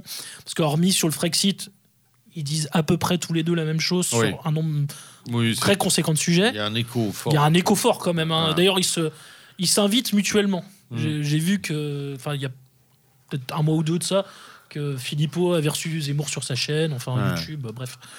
Euh, bah, c'était très intéressant d'ailleurs. Enfin, on, Ah oui, oui, les on, aurait, les- pu signer 99%. hein. Les contenus sont toujours à haute densité. Là, Oui, oui. là, là, par contre, on réfléchit. C'est plutôt sympa. 80. Mais euh, d'ailleurs, on réfléchit peut-être en dehors de la vraie bulle électorale. La vraie ça bulle électorale, c'est ça. Ouais. Alors, le- je crois qu'il était crédité de 5% d'intention de vote. 4 ou 5 4 ou 5%. Certains disaient qu'il avait un potentiel euh, estimé à 18 dans le meilleur des cas. Bon, J'ai entendu 13. Ouais, bref. euh, bon ça c'est, on va dire c'est l'écume des choses. De toute façon, euh, comme les sondeurs te foutent un plus ou moins 5%, Oui, 5%, tu peux y aller franco. tu peux y hein. aller. hein. Euh, la question est, euh, moi j'y vois un intérêt. Mhm. Je, je crois que je t'en avais déjà parlé. Ouais, on en avait parlé. euh, Enfin, c'est la fameuse théorie de la, de la fenêtre Overton. Mhm. C'est-à-dire que les sujets sur lesquels euh, le renoncement national ne va plus, euh, en fait, chaque soir, quasiment sur CNews, il y va. quoi. C'est Il- très vrai. Il n'a pas prononcé le, remigra- le mot remigration, mais c'est tout comme. Moi, je pense qu'il aura l'intelligence d'employer un terme. euh, euh, il fera une circonvolution et il prendra des précautions oratoires, mais il parlera d'inversion des flux migratoires. Mais finalement, on y sera. Euh, donc, si ça peut. Enfin, et je- si ça peut avoir cet intérêt-là, pourquoi pas Euh, Bon, euh, je pense aussi que quasiment tous les autres candidats, contrairement à d'habitude, se positionneront par, par rapport à lui. C'est-à-dire que d'habitude, en fait, il va déplacer le centre de gravité euh, de l'élection vers la droite, même si, euh, si bon, on sait ce qu'on pense de l'expression de la droite. Mais bon. Ah, mais attends, mais rien n'interdit qu'il se présente sous l'étiquette LR. hein. Bien sûr, bien sûr. Non, non, mais justement, j'y viens. Et en fait, il va y avoir le fameux mouvement d'extrogir qui fait euh, mouiller euh, tant euh, de gens dans ce milieu. Enfin bref. hmm, Mais euh, pas nous, Tout- pas nous. pas nous, pas nous. Mais toujours est-il que il va peut-être ouvrir des perspectives par sa seule candidature, sa seule présence. Puisque un certain nombre de candidats d'opposants vont se positionner par rapport à lui, comme auparavant il se positionnait par rapport à, Marine Le Pen, ou il y a quelques décennies par rapport à son père. Ouais. Crois-tu crois-tu qu'il y ait l'épaisseur pour ça? Xavier Alors Et ça, c'est l'autre question. Moi, je, pense, je pense qu'il fera, ensuite un, Guillaume. je pense qu'il fera un calamiteux candidat. Ça, c'est, euh, j'en suis absolument persuadé. Euh, c'est ce que je disais. euh, je, je crois que Mais on en toi. parlait de la spirale Je crois- sorale, quoi. Je crois que c'était ce que je te disais Arnaud l'autre jour aussi. Euh, voilà, enfin, est-ce qu'on l'imagine euh, au salon de l'agriculture, au milieu des paysans, C'est moins facile. au milieu de Bon, gr- quoique, avec, avec la salle à ses côtés, tout est jouable. oui, tout est jouable. Au, mi- au milieu, au milieu de, au milieu de grévistes, je sais pas, euh, d'une usine qui ont peur de voir leur, euh, leur entreprise délocalisée. Tu sais, depuis que euh, j'ai dans le vu, depuis que j'ai vu euh, Macron euh, dans une usine, je me dis que n'importe qui peut jouer la Oui, partition. oui, ouais. tout le monde. Faut être honnête, aujourd'hui, on est le champ des possibles est absolument dément. Xavier, que Je re- rebondis exactement boing. sur attention, ce que tu, sur ce refaites. que tu dis parce que Boing. ça prouve quand même un peu que n'importe qui peut, de- peut Ouais. être candidat. Alors, Euh, euh, je, moi- je moi, alors, de- je vais te couper, je vais te couper violemment pour te je, ra- pour- vois ça. pour te et- rappeler et tes douloureusement. Ben, on parle de Zemmour. Euh, pour te rappeler tes propos d'il y a quelques années où tu parlais de, tu disais quand la France est défendue par Finkielkraut, Lévy et Zemmour, il est quand même, on est Je ne suis pas du tout Ah responsable de ces propos. Je ne vois pas. Ah, tu sais, on est à deux doigts de keine commentaire. non, non, ça te rappelle quelque chose ou pas? Parce que moi, ça a résonné pendant des années ce que tu avais écrit un soir comme ça euh, de, de fulgurance. Oui, non, ça, on peut en effet. On, Bah, peut- quand même, on, est, ouais. on est en droit de le penser. Quand euh, même, Jean-Paul Duchemin, mais où es-tu ceci dit- Tu, enfin, tu peux le penser, mais en droit, c'est moins sûr maintenant. Mais ceci, mais ceci dit, euh, c'est vrai qu'à l'heure actuelle, c'est quelqu'un qui a euh, un le discours médiatique le plus proche entre guillemets ou le moins lointain de ce que de, de nos, de, de nos idées. Et qui a l'air d'être et qui a l'air quand même enfin qui semble d'une assez grande euh, sincéri- euh, sincérité. Moi j'ai plutôt un a priori euh, positif sur ce personnage en tant que journaliste et chroniqueur Oui. C'est pas la même chose que faire de la politique Mmh. on a l'impression, en effet, que maintenant, n'importe qui qui est un petit peu populaire, euh, une chanteuse, un acteur de cinéma, Hanouna, hein, On dont on a parlé un Hanouna. moment. Peu- Eh, peut se présenter. On C'est a pas parlé parce qu'on- d'Hanouna, hein. C'est pas parce qu'on a des bonnes idées, des bonnes réparties, un bon, euh, euh, des bonnes clairvoyances qu'on va faire un homme politique et monter un programme. Parce que ça, euh, tout le monde se, se dit je vais voter Zemmour, je vais pas voter Zemmour. On sait même pas ce qu'il va proposer. C'est quand même aujourd'hui, on a l'impression que les programmes ça n'existe plus, qu'on vote euh, euh, comme pour des chevaux, comme choisir un cheval dans une dans, dans une course. Donc moi j'attendrai déjà de voir qui va être autour de lui de façon ex- exacte parce qu'il y a beaucoup de gens qui s'agitent euh, qui croient être avec lui, mais en fait, euh, ils le sont pas du tout. Euh, Il y a des gens qui sont autoproclamés du d'un comité Zemmour, mais Zemmour ne les a pas du tout validés, etc. Donc il faut déjà attendre que tout ça, ça s'éclaircisse un peu, qu'on voit des vraies propositions, une vraie équipe, etc. Et là, on pourra peut-être parler de façon un peu plus avancée. Mais ce qui est sûr, c'est qu'en tout cas pour moi, ça donne pas une image non plus très sérieuse, encore une fois, de la politique. On n'est pas très loin de la candidature d'un Coluche, pour moi, d'une certaine façon. Alors, on n'est surtout pas très très loin, à mon sens, de l'effet Soral. C'est-à-dire euh, d'une position, alors certes euh, tendue mais confortable, de euh, de, de, euh, de spectateurs, d'examinateurs, de contemplateurs, de, de, de penseurs de l'espace social, où on n'est pas dans l'arène, on est justement un peu au-dessus ou à côté, pour donner un certain nombre de- de- d'avis éclairés. Mais quand on rentre dans le jeu, on prend parti, on est d'un parti, on fait parti. À partir de là, on est polarisé. Et on perd, euh, Soral, s'il était resté le le- l'écrivain euh, qui passait sur les plateaux de l'époque de Jusqu'où va-t-on descendre hein, qui se vendait et se revendait, c'était c'était parfait. hein. Il disait de très, des choses très amusantes et, et très proches de nous sans qu'on passe à autre chose. Moi, je pense que Zemmour, une fois qu'il va rentrer dans l'arène, eh ben, il va être euh, voilà, il va être jugé comme étant et il va être polarisé. S'il est polarisé, il va faire euh, ce qu'il doit faire, c'est-à-dire la droite du RN. C'est tout. Euh, Guillaume, Non, je crois qu'il y a un symptôme Macron où depuis Macron, on croit que n'importe qui peut être élu président en n'ayant jamais fait de politique à, à six mois au moment de l'élection. En fait, c'est pas du tout vrai. Déjà, Macron est beaucoup plus complexe que ça. Mm. Et, euh, et, comme le dit euh, Xavier, euh, il y a une différence considérable entre donner son avis sur absolument tout, un avis d'ailleurs qui n'engage pas puisqu'il n'a aucune responsabilité, et puis euh, être, être vraiment dans l'arène. Et là, je crois qu'effectivement, le jour où les coups commenceront à pleuvoir, le jour où il sera face à des vrais politiques, euh, ce sera. D'ailleurs, Mélenchon et. Bertrand lui sont tombés dessus directement sur ce point. Bertrand, l'autre jour, a dit Oui, oui, il paraît que M. Zemmour, mais j'invite M. Zemmour à venir euh, avec moi dans la permanence, euh, écouter les doléances du samedi après-midi et le pourquoi du comment du truc. Et Mme Michu qui demande à ce que la barrière passe à 5. Il connaît quoi, M. Zemmour, à ça? Et c'est vrai que là-dessus, il se fait piquer direct. hein. Il se fait directement retoquer, piquer, découper. Ça, c'est très clair. Ensuite. euh, Ensuite, euh, effectivement, je crois comme Guillaume qu'il y a un effet, une- il y a un effet d'écho sur le. Alors, on vient de le, dé- on vient de le décrier lourdement au RN. hein. C'est-à-dire le dernier, en gros, le dernier arrivé, le dernier qui se lance a gagné finalement. Mhm. Celui qui se, enfin, pas qui se lance, parce que, comme tu disais, euh, et si on reprend euh, la trajectoire d'un Macron, ça fait longtemps qu'il est préparé pour être mis sur orbite. Lui et d'autres. hein, euh, bon, Bien lui, sûr, bien il a eu du bol, c'est lui dans l'écurie qui a pris, mais il y avait d'autres pilotes possibles. Par contre, euh, pas certain du tout que sur les créneaux euh, nationaux conservateurs, libéraux conservateurs, ça passe. Je suis pas certain. Je suis pas certain du tout qui est l'assise, la marge, le débattement pour. Et puis, euh, perdons pas de vue quelque chose quand même. Euh, en gros, qui le soutiendra? Euh, Médiatiquement, ça sera vite vu. hein. Euh, Mm. Bon, Bah, Bolloré. Valeur actuelle, Bolloré. Donc en gros, CNews et Europe 1. Euh, Et encore, c'est news de loin. Quoi. CNews de Oui, Parce loin. que euh, Bolloré a dit que. Europe 1, moment-là- pareil, de loin.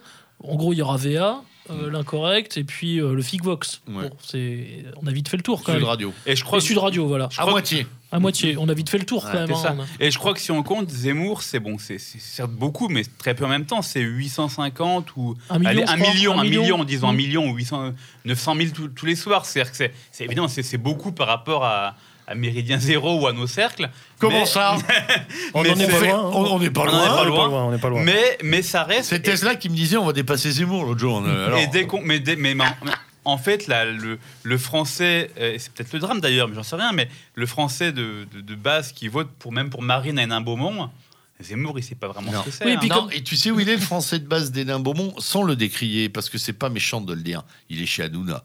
Non, mais bien il sûr. est à TPMP. Et euh, moi, enfin, je pense que comme on Ouais, ouais. sert tous les deux euh, la cause de l'enseignement, moi, mes étudiants me parlent beaucoup plus d'Hanouna que de Zemmour. hein. Ouais, c'est, certain. Nous, entre nous, à nos âges, certain. etc., Ouais, chez les plus de 30 euh, jusqu'à 50-60, Zemmour peut être une vedette à droite. Bien sûr. Euh, dans les moins de 30 balais, euh, c'est Hanouna. Là, hein. Ah, vous devriez, monsieur, regarder, tant, tant, il y a vraiment des sujets. Bon, je- bon. Je veux dire, entre Zemmour et Hanouna, j'ai vraiment l'impression de ne pas avoir quitté. Bon, bref. Voilà, j'allais encore déraper. De... Non, mais c'est vrai, quoi, à un moment, faut le dire quand même. Quand est-ce qu'on parle de Dupont, du chemin, du, du, du chemin, Oui. du rang, euh, du reuil, euh, du breuil, euh, tu vois, c'est compliqué quand Enfin, même. hein. moi, je rappellerai quand même, alors ça, ça, ça m'avait traumatisé à l'époque, un sujet autour de la France et de l'identité française entre André, enfin, non, le fils. Donc le fils Glucksmann, Zemmour, est arbitré par Routel Krief. Oui, bah voilà, bah là, t'as tout le Berry. Ou la- le- de Berry, ou la l'Auver- Marne. le Berry, l'Auvergne, La Marne. euh, la Champagne-Ardenne. La Marne et le Cotentin. Voilà, et l'arri- et l'arrière-pays Le niçois. Cotentin, route et, route et Voilà. cotentinoise. Et C'est une descendante de niçois. Guillaume le Conquérant. On le sait. Non, mais à un moment, à un moment c'est vrai qu'il y a cet effet-là. Bon, alors, je- on va arrêter avec ça parce que tout le monde me dit que t'as un, j'ai un neurone là-dessus qui bloque, mais qui bloquera jusqu'au bout, je pense. C'est logique. hein. Euh, c'est logique. À un moment, euh, si j'avais quand même un grand-père en croix de feu. Bon, bref.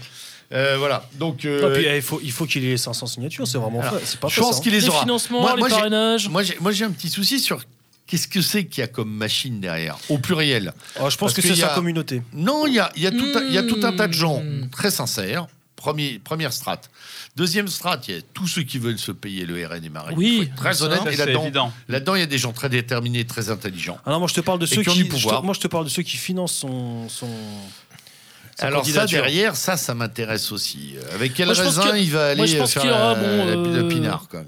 En gros, les. Alors, je sais pas s'il y aura des financements, mais il y aura des soutiens, au moins logistiques, etc. euh, Poisson, couteau, villiers, ces gens-là. Ouais, mais c'est fait, ça. Voilà. On, le sait déjà. Après, ils joueront les réseaux fillonistes euh, orphelins. Il a même réussi à choper la salle, faut le faire. Les, réseaux fillonistes orphelins, donc Stefanini. Oui, bien Et sûr. puis au niveau des financements, il y aura sûrement une aide de Bolloré en, en loose day, quoi. Alors après, est-ce que ça va plus loin? Est-ce Ah, qu'il y, qu'il y a- est-ce qu'il y a un ricochet d'outre-Atlantique, par exemple? Là, on je- sait que, on sait que, voilà, certains ont été faire avant lui la tournée des néocons américains et que, Ah, moi je dirais plutôt des ricochets d'autres Méditerranéens. ouais, peut-être potentiellement Hello, possible. my fellow conservatives non, non, mais possiblement, mais en tout cas, on sait que pour un- les néocons, c'est un profil à la Zemmour, c'est Oui, c'est- oui. c'est quand même un truc capitalisable. encore que.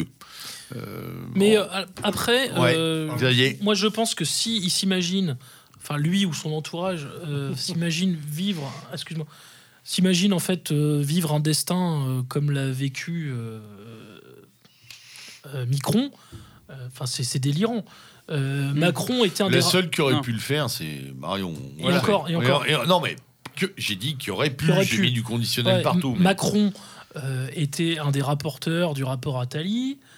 Euh, Non, non, mais c'est pour ça qu'on disait tout à l'heure avec Au Guillaume. mieux, il fait Ouais. des témoignages. C'est ce que je disais non, mais on disait Ouais. avec Guillaume, Guillaume disait c'est plus complexe. Et, Évidemment. et je rajoute, il est là depuis un moment, le Il produit de synthèse. Il y a toute une écurie là. Il y a- Chimiquement pur. hein. Les mecs, puis- ont été dosés et Non, tout. puis c'est un type qui est quand même à la croisée de tous les chemins oligarchiques. euh, Bien sûr. Macron. Non, mais qui est c'est- préparé par Minc, par Attali, par, Par machin depuis, alors, des- bah, depuis des années. hein. Il est issu de la banque Rothschild. En plus, pas n'importe quoi. Enfin, pas.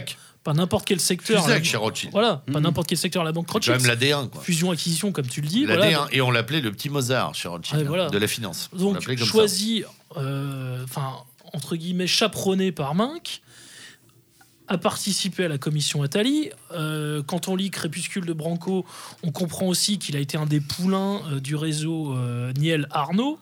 Sans parler du fait qu'il est un young leader. C'est un young leader, euh, y compris d'ailleurs, y compris de la Davo- de- de- du forum de Davos. Et c'est le premier long young leader français qui intègre dans son gouvernement des young leaders de la China's, Fr- Chinese French le- Foundation de, Véran notamment. de voilà Véran et Poisson Et sa compagne du Bost. et Poisson qui est aussi euh, une des premières promos et tout ça chapeauté par euh, la tortue de anciennement euh, UMP euh, Ah oui, euh, Raffarin. Raffarin. Raffarin, tout à c'est fait. quand même l'agent de la Chine en France L'agent de la Chine en voilà, France. donc ouais. ce mec, ce mec, il est quand même, il a quand même des gros réseaux. Mm. Est-ce que Zemmour a le Non, quart du dixième de la banane mais attendez, je- on en- eh, messieurs, pense- on en oublie. Il a bénéficié pense- de centaines de couves, euh, de une, oui, de magazines. Justement, euh, justement, Maurice, moi je pense que Zemmour essaye de, de surfer un peu sur la vague Trumpiste.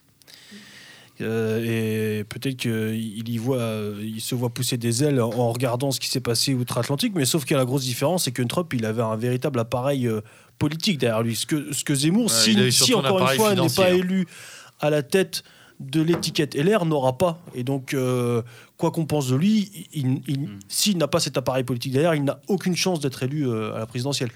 Alors, moi, moi, je pense qu'il a aucune chance, euh, quelle que soit la configuration. Oui, aussi. Euh, déjà, je ne vois absolument pas les LR le laisser, les classiques, euh, les hiérarques du, de LR le la- laisser la place à, à, à Zemmour. Eh, pardon, juste, euh, excuse-moi, petite question. Et tu crois qu'il a euh, légalement pas le droit de se présenter aux primaires des LR Ah ça, ça dépendra des règles qu'ils vont établir pour, pour les Ouais. dites. euh, C'est justement, Stéphanie- il y a- alors, il y a tout un débat parce c'est que Stéphanini qui s'occupe des règles, hein, il faut il y, pas a, il y a un débat. Est-ce qu'il faut être membre des LR pour euh, pour être Peut-être qu'ils pour feront être des lois candidat, par rapport à etc. lui. Bah, auquel cas, Bertrand Mais- est dans la merde. Après, il y a, déjà Bertrand a dit qu'il n'y allait pas. donc, il y a aussi, euh, je crois, des règles Oui, sur Guillaume. le nombre de membres du, du bureau politique ou du comité central, etc., qui doivent valider la Rien que ça, il est mort. Oui, Ouais. oui, voilà. Donc- il y a un filtre donc, a qui priori, permet qu'en effet. euh, Ça paraît impossible que les LR laissent, laissent passer Zemmour. Parce que Vincent Vauquelin voulait également se présenter à la. Ce qui était assez malin. euh, c'est Oui, drôle, ouais. Oui. Et- mais on ne peut pas en fait. Non, C'est on peut malheureusement, pas, on peut pas, on euh, peut pas. Voilà.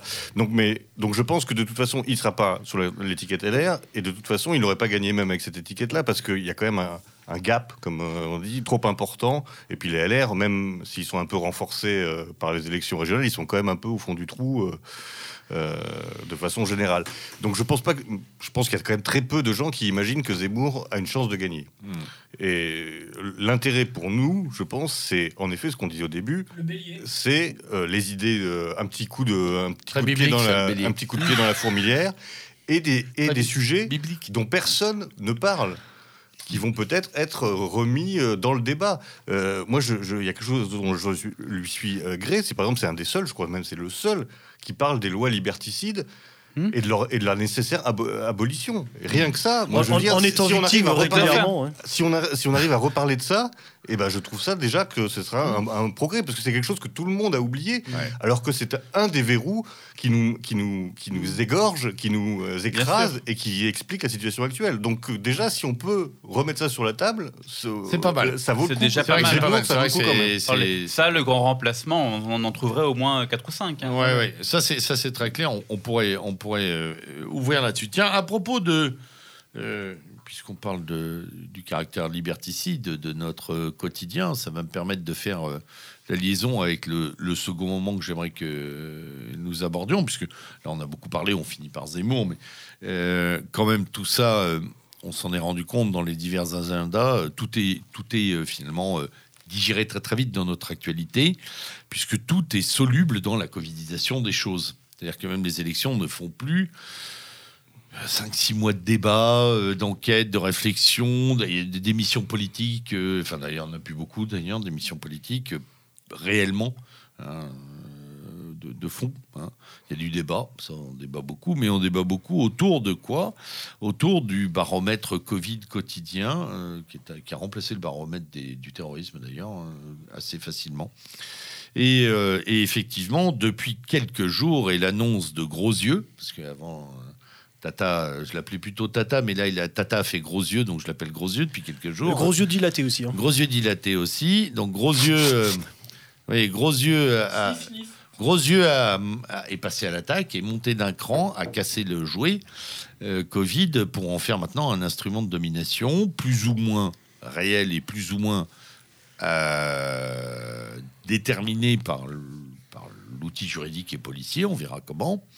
Mais effectivement, là, de covidisation de l'esprit, on est passé à une covidisation judiciaire. Et donc, on franchit un cap, peu importe ce qu'on en pense, ça peut être un gros coup de bluff sur la réalité des mesures. Il n'en reste pas moins que tout ce qui est traçage, passe sanitaire, QR code, euh, localisation, relégation, sanction, tout ça est amené à s'ouvrir sur d'autres choses d'ailleurs que le Covid, je crois, fondamentalement. Votre avis là-dessus, messieurs, sur cette espèce de d'accélération des derniers jours? Euh, Xavier Alors moi, j'avoue que je suis assez accablé depuis, euh, depuis ces annonces. Euh, J'ai vraiment le sentiment qu'on est, qu'on a basculé dans une société post-démocratique, très clairement. Je crains que qu'il n'y ait pas du tout de comment dire de de recul euh, euh, ou de difficulté de mise en place. Je pense que ça va être mis en place très rapidement et très efficacement, avec des sanctions très lourdes qui vont tomber pour faire des exemples. Oui. Euh, et donc inciter chacun à, à faire son, son propre contrôle, parce qu'en effet, le contrôle généralisé va quand même être assez compliqué à mettre en place, en tout cas au, au- au début. Donc il va y avoir des exemples comme ça.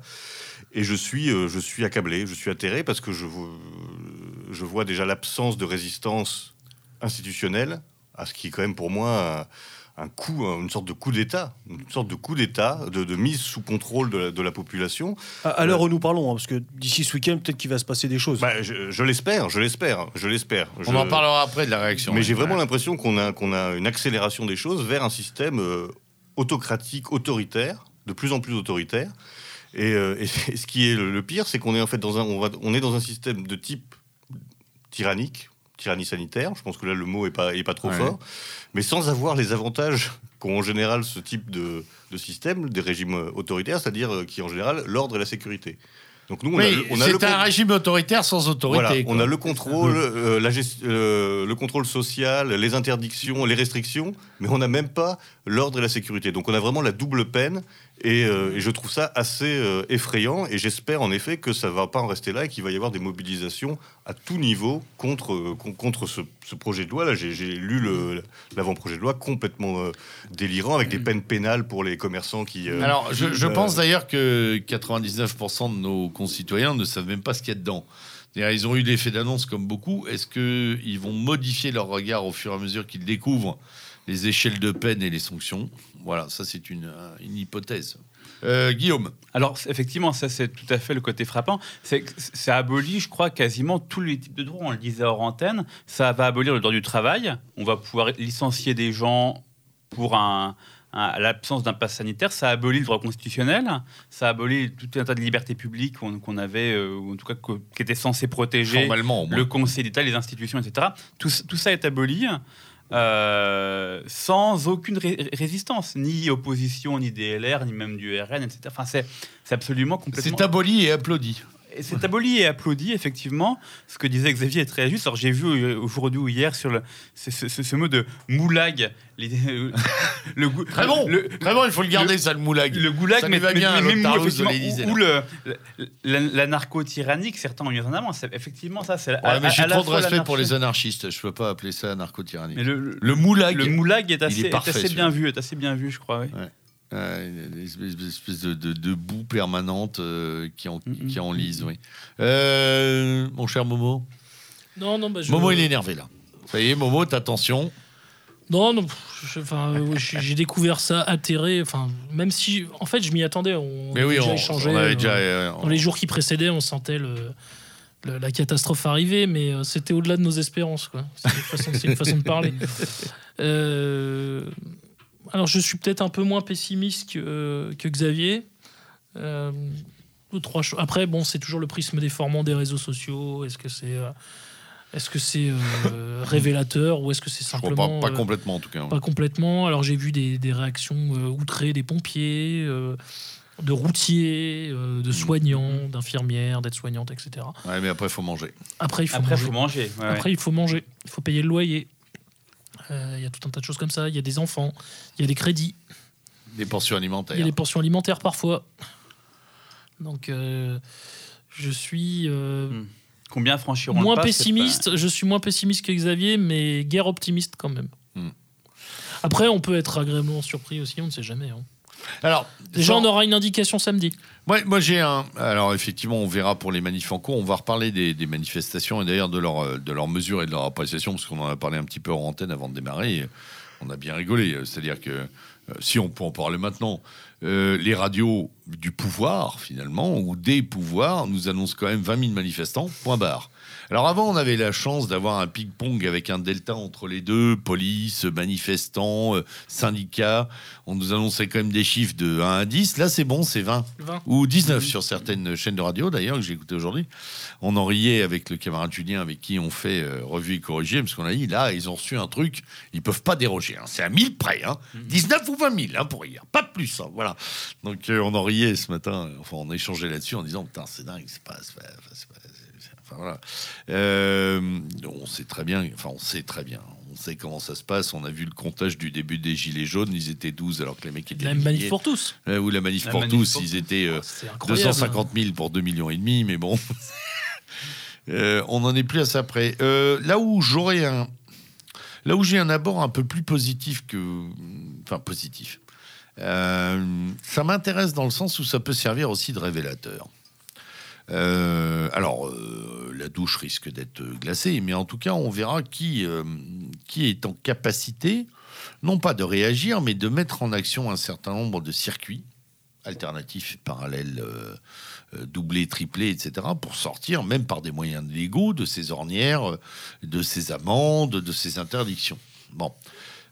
On parlait hors antenne et avant cette émission de ce petit article de la dépêche.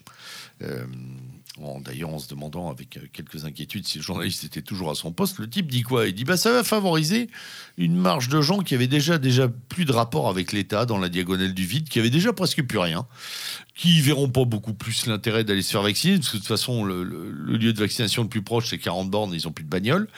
Euh, non, non, mais et que de toute façon, ils allaient plus au resto depuis 10 ans, euh, que le cinéma, ça leur coûte un bras, euh, que le bureau de poste, de toute façon, ils, ils y vont plus, puisque c'est le tabac euh, qui fait DHL, euh, banque, euh, euh, épicerie, euh, qui fait tout pour eux, et que bon, bah, ils vont continuer à boire des coups à l'ancienne ou à créer, et puis après, à créer des espaces dans lesquels d'ailleurs, gens de de nos milieux ou de ceux d'en face peuvent aussi s'engouffrer pour faire du speakeasy, des trucs underground, etc. Et euh, je ne me méprends pas, je suis pas un perdreau de l'année, je vais pas commencer à dire qu'il va y avoir une, espèce de société parallèle qui va se créer. Je dis simplement que les gens, euh, les gens nous surprennent toujours euh, sur ce plan-là. Comme on a été surpris pour les Gilets jaunes, je suis devenu très humble depuis les Gilets jaunes sur le caractère révolutionnaire à deux balles. Je me dis toujours qu'en fait, les gens, ils prennent des biais qu'on n'attendait pas pour pouvoir survivre et vivre. Euh, J'écoutais, euh, j'étais il y a quelques jours dans mon Nord-Cotentin natal, euh, j'entendais deux mecs, et il y en a un qui dit qui me dit, arrête de me faire chier, j'en veux pas de leur truc, je vais continuer à boire des coups, etc. Voilà. Les, les types, bon, alors, papy, il en a rien à faire. Enfin, il était en bleu de chauffe avec sa casquette. C'est pas lui qui ira tout de suite dans un centre de vaccination. Enfin, pas comme ceux que j'ai vu courir dans ma ville hier, à me demander où était centre de vaccination qui était devant la préfecture, à qui je donnais systématiquement la direction opposée, d'ailleurs, pour allonger un peu leur footing. La dernière fois, ils respireront normalement. Euh, donc je pense qu'il y a des... euh, Encore une fois, les mailles vont laisser passer des trucs et on va être amusé. On ne sera pas les premiers à le faire. Par contre, euh, dans nos milieux, on peut peut-être s'entraîner à avoir deux, trois trucs là-dessus quand même. À voir ce qu'on peut faire. Hein, en termes d'intelligence collective, je parle pas de construire euh, l'opposition underground, etc., machin, l'unité, tout ce que tu veux. Simplement de voir si on est capable euh, de faire perdurer un certain nombre de réflexes ou de créer certains réflexes. Enfin. Et moi, dans cet aspect-là des choses, je dis presque enfin, ça y est. Je trouve que c'est plus clair quand on t'interdit un truc pour de vrai que quand on te menace depuis six mois. Quoi. Voilà. Alors, Xavier. je suis tout à fait d'accord avec toi et c'est quelque chose dont on parle quand même très régulièrement Oui. sur Méridien Zéro depuis Oui. des années. Oui. Mais le problème, c'est que justement, est-ce qu'on s'est préparé? Est-ce qu'on s'est Ouais, préparé à ça? Parce que on, on l'annonce depuis, depuis très longtemps, cette, cette nécessité d'être autonome au maximum de l'État, de, de- de se créer des, des zones, etc. Et en fait, on se retrouve finalement presque aussi dépourvu que n'importe qui. Et ça, c'est toujours un peu Oui, décevant parce que c'est pas sûr. faute d'avoir essayé. Alors peut-être qu'on l'est pas tout à fait, hein, parce qu'on va pas non plus se, Oui, se- se flageller. On a quand même une, des des structures communautaires euh, plus avancées que, que la majorité de nos, euh, de nos concitoyens. Euh, un dommage pour eux et tant mieux pour nous. Mais c'est vrai qu'on aurait pu sans doute faire beaucoup, faire beaucoup plus. Et c'est là où je te rejoins, peut-être une occasion pour accélérer ce travail de communautarisation Ouais, voilà. et d'autonomisation. L'autonomisation, avant, avant de donner la parole à Guillaume, dont c'est aussi un des, un des chevaux de bataille, euh, le simple fait qu'on puisse potentiellement t'interdire d'aller au supermarché va obliger quand même un petit peu. Voilà. Ah, ah, quand même. Hein, déjà de demander à quelqu'un de faire les courses pour toi, peut-être, tu vois, ou euh, enfin, ou d'aller chercher un Ausweis plus Vous ou moins directement acheter chez le producteur. Voilà. Ça va être compliqué de t'interdire d'aller chez un producteur. Ouais, hein. d'aller chercher les patates dans une ferme dans laquelle tu peux les ramasser. Après, ils sont capables de tout. hein. On- Oui. on mais bon, Ouais, mais bon, ça c'est prendra toujours- du temps. Voilà, ça C'est prendra toujours du la temps. crotte de chien et le trottoir, quoi. Après, on peut jouer longtemps, ça, Guillaume. Je crois qu'effectivement, c'est un peu la possibilité de faire vivre un minimum de localisme et de communauté dans nos, dans nos milieux. Sur les, sur les centres communautaires, c'est parfait. Moi, les centres communautaires, j'y vais pas. Bon, j'irai encore moins, mais j'irai plus, effectivement, chez le marché, le producteur, etc. Le, seul problème, c'est qu'évidemment, ça reste assez impolitique. quoi. C'est que Oui, euh, ça, ça- ça concernera quelques pourcentages au mieux de la population. C'est la résistance. Et, les- et- et combat. le- voilà. et mal- malheureusement, euh, euh, un combat sans incarnation politique, à un moment donné, euh, il est plus ou moins perdu. Et c'est un peu le, drame aujourd'hui, c'est qu'on a quelques pourcents très conscientisés, très attachés à cette liberté sur la question du vaccin, etc. Mais bon, bah, c'est mieux que rien, évidemment. Ça fait une petite base, ça fait des réseaux, ça fait... Mais ça reste malheureusement microscopique par rapport au problème. Moi, ce qui me frappe dans, dans les débats actuels, c'est la disproportion de moyens terrifiante entre, entre ce que Macron nous dit et puis ce ce qu'on veut faire par rapport à ça. C'est qu'à un moment donné, bah, il, nous le dit, puis finalement, bah, globalement, ça passe et on peut pas faire grand chose. Enfin, on est un peu obligé. Voilà. Donc on peut à la marge jouer un petit peu, mais ça reste, ça reste D'autant que sans minorer la problématique vaccin, on l'a dépassé depuis le discours Macron. On est dans la problématique liberté, contrôle social. On est Tout même au-delà du vaccin. Oui. À la limite, euh, le vaccin qui nous tue dans 5, 10, 15, 20 ans, ça ne changera rien parce que si on est non vacciné dans un monde entièrement contrôlé, on s'en fout. Dire, ça change même Bien plus sûr. le problème. Et pourtant, Dieu sait si j'ai pas envie de me faire piquer avec ce, ce truc-là. Mais- Je pourrais peut-être juste préciser Oui, qu'être oppo- opposé euh, à la vaccination obligatoire, parce que c'est ça aujourd'hui, c'est une Oui. vaccination obligatoire déguisée. Ouais, on ne veut ouais. pas dire le mot, mais on fait en sorte que les gens qui ne sont pas vaccinés ne puissent pas vivre normalement. Donc c'est une vaccination obligatoire et générale. Être opposé à ça, ça ne veut pas dire être anti-vaccin. Ah ben non, pas non plus, pas du tout. Euh, c'est sûr. important de le préciser parce que euh, on, on- on- on peut, on, on peut légitimement s'opposer à, ce- à ces mesures totalement liberticides, tout en, est- en ayant une approche très mesurée des- des- de la question des vaccins. Moi, je suis pas du tout un anti, euh, un anti-vaccin de, prin- de, de principe. hein. J'ai été vacciné quand j'étais jeune. euh, Ah puis alors mon passage pas- dans l'armée m'a donné un peu de chimie pharmaceutique. J'ai pas du tout d'opposition de principe systématique au vaccin. C'est le, le cas de certaines personnes. Elles ont des arguments, je, je les entends, mais, c'est- mais on- je veux dire, c'est deux problématiques euh, tout à fait différentes. C'est pas nous. hein. Et, euh, et en effet, moi, je suis, je suis prudent, je suis sceptique, mais je suis pas opposé de base à l'idée de vaccin. Donc il faut, il faut aussi, je pense, faire cette Comme précision. dit pour mon pas père non plus- hier soir, si aujourd'hui, si t'es sceptique, tu vas dans la fosse. Elle est bonne. Tout, euh, non, c'était une C'est tout, du tout bon mé- bon vieux. tout- ça. tout mélangé, mais en tout cas, ce qui est en effet, comme tu, comme tu le dis, ce qui est fondamental, c'est la défense des, des libertés, enfin du, du reste des libertés individuelles, parce que déjà, il y avait, il restait plus grand-chose, on pouvait pas euh, débattre de, historiquement, euh, on pouvait, on pouvait dire euh, très peu de choses, euh, très peu de choses, et là maintenant, on ne pourra plus même circuler. Donc là, ça devient, euh, ça devient dramatique. Oui, tout à fait. Et euh, donc, c'est c'est effectivement dramatique, mais euh, ce qui, à mon avis, est, est aussi un drame dans le drame, c'est que tout ça se fait au nom euh, d'une d'une saloperie qu'on appelle le coronavirus, qui a une réelle existence, parce qu'il y a des gens... euh, Dans nos entourages même. hein. Ouais, ouais, des gens qui ont morflé, d'autres qui sont dans ma morts. famille, hein, Il y a une loterie. En plus, bah, ils ont jouent, ils hein. jouent parfaitement sur cette espèce de virus loterie. Oui. Euh, qui va, euh, qui moi m'a donné euh, 38 de fièvre pendant deux jours et qui euh, à un de mes potes peut donner 5 semaines de réa ou à d'autres euh, le corbillard Mm. quoi. Et donc c'est vrai qu'il y a cette, il y a, en plus il y a cette petite aiguille là qui t'empêche de voir Oui. clair, tu vois. Et en plus, Les gens ils ont toujours envie, de- ils, ils me disent ouais Arnaud t'as raison et tout machin, mais quand même. mais parce Si qu'ils jamais- parce si qu'ils ont jamais systématiquement évacué. Alors enfin, c'est là que, les- à mon avis, Ça a bien marché la peur. une partie de nos compatriotes, nos concitoyens, nos concitoyens réfléchissent mal, c'est qu'ils ont, alors évidemment le, la médiasphère et puis le, le, le monde politique a tout fait pour l'évacuer, mais c'est qu'on a complètement, en fait, on a présenté une fausse alternative, une alternative qui n'en est pas, confinement, couvre-feu d'un côté, vaccination de l'autre. Et en fait, il y a quelque chose entre les deux. Bah, ça s'appelle les traitements et les soins. Oui, bien Et ça a été totalement évacué, raturé, Non, mais là, tu peux même. effacé. C'est même plus un discours que. C'est même plus un débat maintenant aujourd'hui. Euh, c'est comme de dire à des gens. euh, euh, et dans 5, et dans 10, et dans 15 ans, quels sont les... est-ce que vous pouvez me certifier l'innocuité du vaccin? Personne. Puisqu'on sait que même les entreprises se sont en partie dédouanées, les, les labos se sont dédouanés là-dessus. Personne ne peut le dire, puisque tous les protocoles qui ont été établis par l'OMS sont des protocoles sur 7 à 10 ans. Mm. Bon, bah là, on est sur 7 à 10 mois.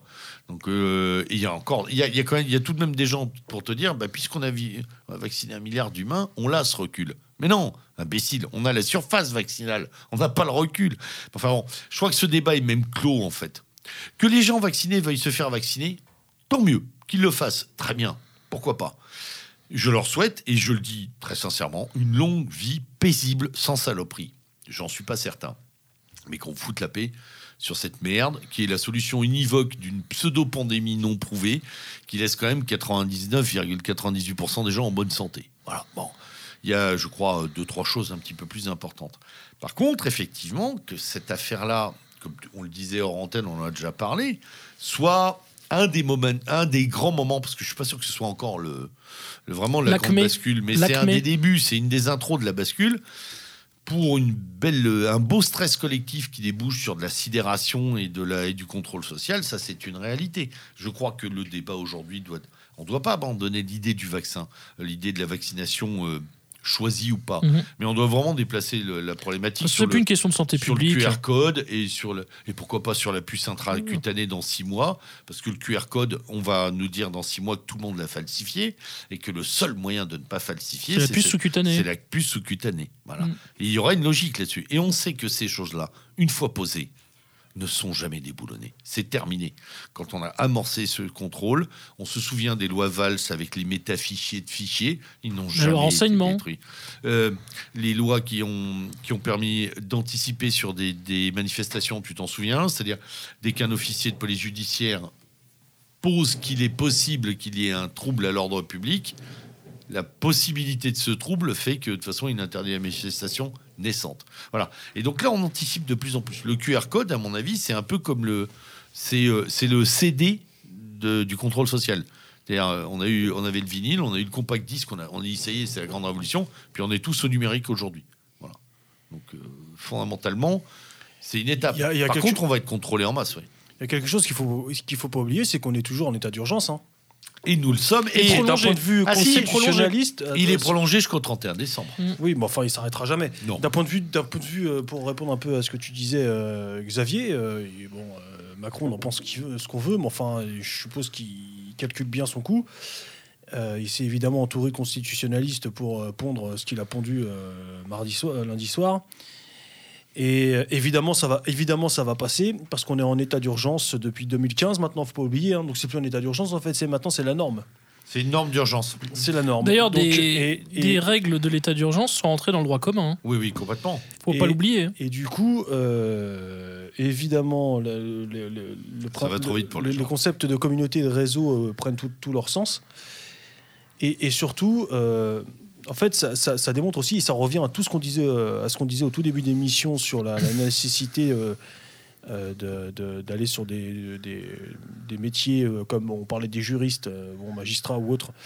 Il faut absolument que, enfin, selon moi, hein, d'ailleurs, vous me direz ce que vous en pensez, mais pour nos jeunes auditeurs, nos très jeunes auditeurs, qui eux sont nés ou vont naître avec, dans, cet état-là, dans cette société numérique, il faut que euh, les futurs parents ou les très jeunes audi- auditeurs qui nous, qui nous écoutent prennent conscience que, euh, en fait, maintenant, euh, il faut qu'on devienne des lobbies. Moi, je pense que c'est un- un- une voie qui peut être intéressante.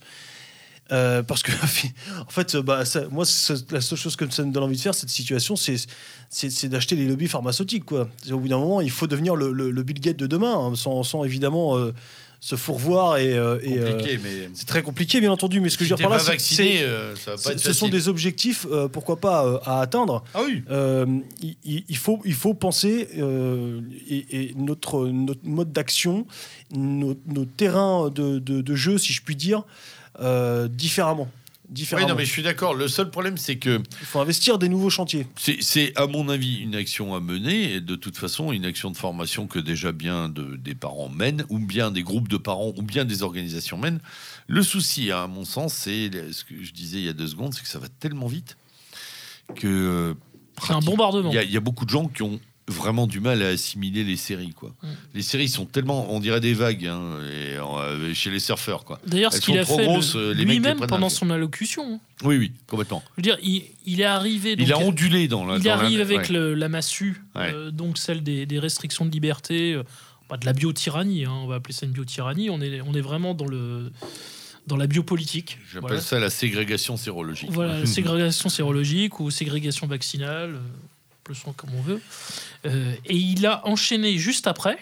Donc, c'est-à-dire, on était assommé parce qu'on venait d'entendre Sidéré. et sidéré, c'est, enfin, comme dirait euh, le galou, euh, c'était de l'ahurissement. On était dans l'ahurissement médiatique et dans la sidération. Et juste après, il a enchaîné avec euh, son programme pour les retraites, notamment. Alors ça c'est génial d'ailleurs parce que cet appendice qui est peut-être même, on le disait l'autre jour là quand on en discutait, qui est peut-être même plus important. Aussi que- important, que le- en fait. ouais, aussi, important, que le coup de bâton Covid. Mm. Celui-là, piou. Mm. un pet de souris sur une toile cirée. hein. Enfin à peine, à peine des vaguelettes chez les syndicalistes. Xavier. Oui, je voulais ju- juste revenir sur, euh, euh, sur le côté euh, autoritarisme et le côté euh, contrôle. Que Je pense, j'ai l'impression qu'il y a aussi une sorte de, euh, chez, chez nos dirigeants actuels, une sorte de d'ivresse de l'autorité et du pouvoir. On a l'impression qu'ils qui, qui sentent qu'en fait, ils n'ont plus de limites, et donc on va en- on- ils en profitent. Et je voudrais quand même lire un, un, tw- un tweet de Jean-Christophe Lagarde. Ah, et la garde, oui, je l'ai Alors vu. Lagarde, Ouais, donc, vas-y, parce le que c'est important, Le merci. président de, de l'UDI, c'est quand même pour montrer le degré de vilainie, de, de- de- pour ne pas dire de saloperie de ces gens-là, qui dit celui qui n'est pas vacciné contre le Covid, qui est hospitalisé en réanimation, c'est quand même tout le monde qui paye. Il faudra se poser la question est-ce qu'on doit payer la réa à quelqu'un qui a refusé de se protéger? C'est invraisemblable. euh, comme tu disais tout à l'heure, C'est pour ça que je voudrais qu'on fasse des parallèles avec le sida. Est-ce qu'on va payer quelqu'un qui a pas mis de, euh, capote. qui a pas mis de capote On va le laisser crever du sida Euh, Est-ce qu'on va, est-ce qu'on va payer les choses d'un fumeur du cancer du, poumon? Enfin, c'est complètement, c'est complètement fou. Et en plus, ce qui est moi, pour moi encore plus atroce, parce que, enfin, vraiment, je, le, je trouve- ça hallucinant ce genre de propos. c'est que c'est le même genre de type là. C'est des types qui ont défendu des gouvernements, ou, euh, qui ont participé à des majorités, etc., qui nous expliquent qu'il fallait prendre en charge tous les migrants, Ouais. toute la misère. Ouais. C'est-à-dire que d'un Mmh. côté, il faut payer pour des gens qui, eux, n'ont jamais participé à l'effort national, n'ont jamais cotisé, etc. Et Ça, qui c'est se font pas vacciner, d'ailleurs, de, non de les héberger, de les soigner, de les éduquer, etc. Par contre, un membre de la communauté nationale qui refuserait de faire ce choix qui, qui- qui devrait être un choix de, se- de vacciner, lui, on va le, euh, le traiter en paria et, et ref- et refuser de payer ses soins. C'est Mm. complètement délirant. Ouais. C'est- vraiment ce pays euh, je- euh, où il sera en effet Alors, demain plus facile Ouais. de vivre comme un clandestin sans papier que comme un Français Voilà. sans passe sanitaire. Avec, avec un bémol, et après je te donne la parole, Guillaume. Avec un bémol, c'est pas un bémol sur tes propos, c'est juste une tenue à garder. Euh, J'ai vu circuler les, euh, les étoiles de David, euh, les étoiles jaunes euh, d'une des sombres heures de notre histoire, avec marqué euh, non vacciné, etc. Arrêtez les conneries, les mecs. Il faut, faut arrêter. oui, de toute façon, c'est des mélanges des genres. Qui Non, sont non, non. des- oui, Alors déjà, c'est détestable en termes de mélange des genres. Puis en plus, tonton, il avait pas les mêmes méthodes là. Non, non, mais, non, mais par tonton, il, contre, tonton, il t'a mis des mecs au coin- à tous les coins de rue. Il a fermé les, il a fermé les, les quartiers. Il en a fait des, euh, des ghettos et puis terminé. Là, on mais n'est pas non, sur le par même monde. contre, par contre, euh, je tourne. euh, c- c- Il n'y a pas de parallèle à établir est- avec ça. C'est est, une euh, connerie ce d'ailleurs. euh, Dans laquelle nos adversaires vont nous Non, non, mais je, la veux faire aucun, aucun parallèle. Mais par contre, ce qui est sûr, c'est qu'il va y avoir une évolution de cette situation entre les vaccinés et non vaccinés. Et demain, la délation peut venir très très vite. Mais elle va venir. Et c'est la venir. prochaine étape. Et la prochaine, l'étape suivante, c'est quoi? Bah, c'est pour ça que je te disais tout à l'heure, euh, je pense qu'il va falloir arrêter de parler euh, euh, à tout bout de champ. Il va falloir choisir ses, ses auditoires pour dire qu'on n'est pas vacciné. Ça a quand même une sale odeur, ce pays. Hein. Faut faire gaffe. Il reste Mais- mais quoi oui. dans ce pays, franchement On nous empêche maintenant d'aller dans des bars, dans des restos, d'aller dans des musées, Bah, dans des un- expos. il reste quand même La- un- Les deux seules choses qui, qui, qui, moi, personnellement, me plaisaient encore dans ce pays à la con, c'était la bouffe et la culture, la- la- le patrimoine. Ça, maintenant, on va me l'empêcher. Ça nous sert à quoi de rester ici, franchement? C'est vraiment, c'est vraiment alors, la- la- là aussi- l'impression que ça donne. C'est vraiment des idées qui peuvent émerger. Alors là, Et tout ça, tout ça, ça, Tesla- ça, Tesla, ça- ça, c'est si un- tu gardes pas un minimum de, de, de, de bon sens, enfin de bon sens, de, de, de- ah, si tu gardes pas la, la tête froide, c'est c'est ce que moi j'appelle l'optimisme de la volonté, mais le pessimisme de l'intelligence. Ouais. Si tu si tu gardes pas un, un minimum de, tête- de, de, de- de tête froide, la tête froide, euh, tu peux aller au carton très très rapidement. non, tu quoi. vas pas au carton. Par contre, tu, tu commences à envisager très sérieusement la première solution que tu as évoquée, que j'ai déjà entendue chez beaucoup de gens euh, de chez nous. Il y a des mecs qui disent Ok, c'est bon, euh, là c'était la, la barrière, je me barre. Je me barre, je vais en Italie, je vais, euh, je vais en pardon. Mais en fait, t'as envie d'aller dans un pays libre. En, en Europe centrale, euh, je vais au Monténégro, je vais en République tchèque. Euh, alors, ils savent pas trop quand même que là-bas on vaccine à tour de bras et qu'il y a l'homo soviéticus aussi. hein. J'ai un copain qui revient de Bulgarie, et 80% des gens sont vaccinés. hein. Alors peut-être pas 80, mais c'est c'est euh, La Russie hop. aussi, bien sûr. Ouais, mais si on laisse les 20% tranquilles, moi ça me va aussi. Oui, voilà. Par contre, il n'y a aucune obligation vaccinale. Ce que d'ailleurs Merkel a, a elle-même, Merkel, la maman de Macron, sa deuxième maman, il en a deux. euh, il en a une à l'Élysée une et une à Berlin. Et là, elle a dit il n'y aura pas de, vaccin- de vaccination obligatoire pour personne. Personnel hospitalier, machin, etc. Guillaume. Je pense qu'elle a été refroidie parce qu'il s'est passé. Excuse-moi, je t'ai coupé la parole. Mais non. Euh, euh, parce qu'il s'est passé euh, l'été dernier quand euh, il y a eu une, une tentative d'assaut sur le Bundestag. Elle s'est dit si Alors, je m'amuse, ça, mais il y a si je à faire, les Allemands. si je m'amuse à faire le guignol avec ça.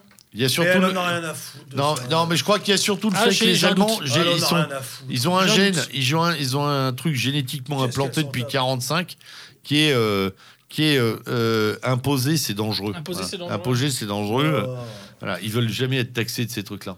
Bon, euh, le elle, a bien, elle a bien imposé un million d'immigrés en un an. Ah oui, euh, mais ça, c'est autre chose. que- mais bah non, c'est autre chose. Mais non, justement, c'est l'ouverture et pas la fermeture. C'est c'est juste que ça va pas plaire à son électorat, c'est tout. Pas forcément d'ailleurs. Son électorat conservateur, il est vraiment, euh, il serait plutôt pro-vax en plus en Allemagne. Et je oui, crois- Guillaume. Je crois que dans, dans- dans tout ça, on voit le fait qu'on est dans un monde de, de- de petits mecs qui ne sont plus capables d'assumer quoi que ce soit. Donc effectivement, le mec qui a été vacciné, parfois un peu à contre-cœur, une fois qu'il a eu sa dose, il est un peu honteux, donc il dit « Ah, faut vacciner les autres, etc. » Donc il, il- il se fait le flic pour vacciner les autres, ap- après lui avoir reçu sa dose, d'ailleurs, pas forcément très volontairement. Comme le mec qui a arrêté de fumer Voilà, d'ailleurs. c'est ça. Et, et- et- et au niveau des hommes politiques, ce que disait Xavier, je crois, en fait, les hommes politiques aujourd'hui n'ont quasiment plus aucun pouvoir en matière géopolitique, en matière économique, etc. Et donc, ils se rattrapent sur ce petit domaine où ils peuvent, là, pour une fois, laisser libre cours Alors, à, leur, c'est- à- à- à- ouais. à leur délire et à leur rêve de pouvoir. Et ils utilisent ce truc-là. Ah, je me rappelle toujours, je crois que c'est Philippe Muret qui, dans son bouquin sur le 19e siècle, dit Bon, ce qui se passe en gros, la bonne idée, c'est le, le curé n'a plus de pouvoir. Maintenant, c'est plus celui des âmes, c'est celui des corps. Mm. Et donc, c'est le, le médecin et le nouveau prêtre.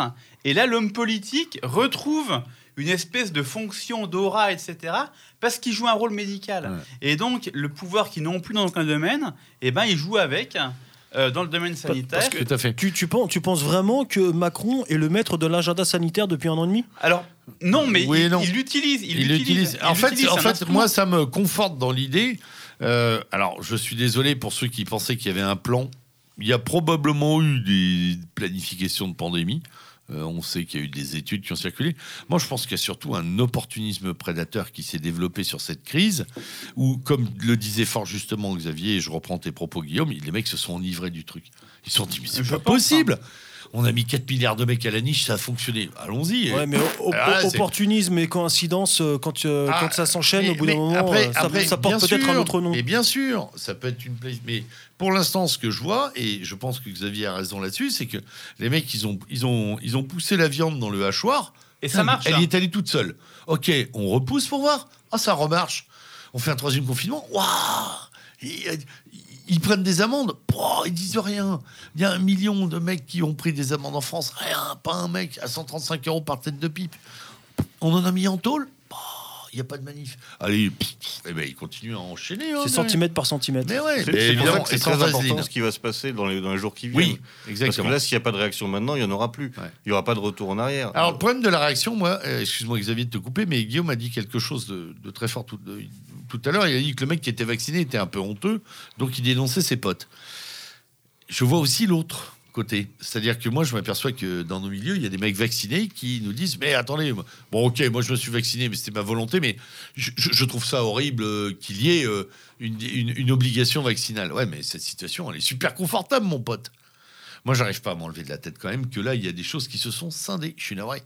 À partir du moment où, même, même de bons, très bons camarades, hein, je veux dire, à partir du moment où ils sont vaccinés, le choix, le choix qui a été fait mm, nous éloigne un peu. Ils peuvent servir d'auxiliaire de contestation, mais ils peuvent plus être au cœur du système. C'est pas possible. Alors, alors ça, je serais un peu plus mesuré que toi parce que ça dépend. J'ai du mal, moi, Ça avec ça, dépend c'est- beaucoup des situations personnelles. Il y a des gens qui ont des, qui sont dans des situations personnelles plus exposées. Et là, moi, je comprends euh, ceux qui, qui puissent, s'ils croient, parce que Tu veux que je te dise, tu as Ah, tout à fait raison, vaccin sauf que c'est se- une ultra minorité de la qui se, minorité. qui se soient vaccinés sans pour autant vouloir imposer ça à, à- à toute force à toute la population. Sauf et ces que- gens-là, on peut être tout à fait de- du même côté de la, ba- de la barricade et j'espère qu'on le sera d'ailleurs. Je suis d'accord avec toi, Xavier, sauf que même chez nous, et beaucoup chez nous, j'ai entendu des vaccinations de confort.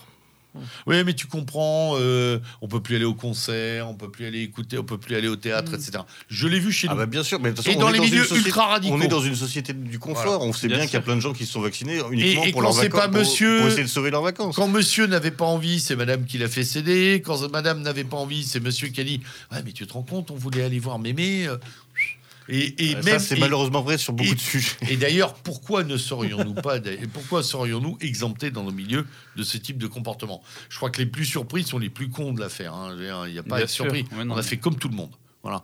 Mais euh, je suis désolé, mais la, para- la, la position des gens dits de la mouvance qui se sont fait vacciner et qui, qui rejoignent un peu la lutte pour dire c'est horrible, c'est obligatoire, elle est quand même vachement confortable. Je suis désolé. Peut-être, mais je La préfère, je préfère qu'ils le fassent. Non, mais on est bien et- d'accord, et- mais on est bien d'accord. Et ça fera Mais plus la de la- personnes derrière- La, dans le. la nôtre, dans 15 jours, elle va devenir assez inconfortable, faut être très honnête. Voilà. Arrivé, au, euh, arrivé fin juillet, là, on va moins, on va moins se marrer quand même. Oui, peut-être que dans deux mois, on sera, euh, on sera Oui, on contraint aura- et on n'aura forcé pas le à choix avoir, parce que- à avoir, non, mais- euh, cette vaccination. Bon, pro- prof- profitons- profitons-en. euh, le micro est encore libre. euh, Lâchons-nous. Non, je plaisante. Moi, je pense qu'il faut, il faut tout faire euh, dans les, vraiment dans les semaines, euh, Ouais. dans les semaines C'est- qui très ça se joue, ça se joue maintenant. la Sinon, fenêtre de tir, elle est réduite. comme tu le disais, ça va être encore plus d'accélération et, et la, la prochaine étape, ce sera en effet euh, sans, sans que ce soit paranoïaque, ce sera la puce.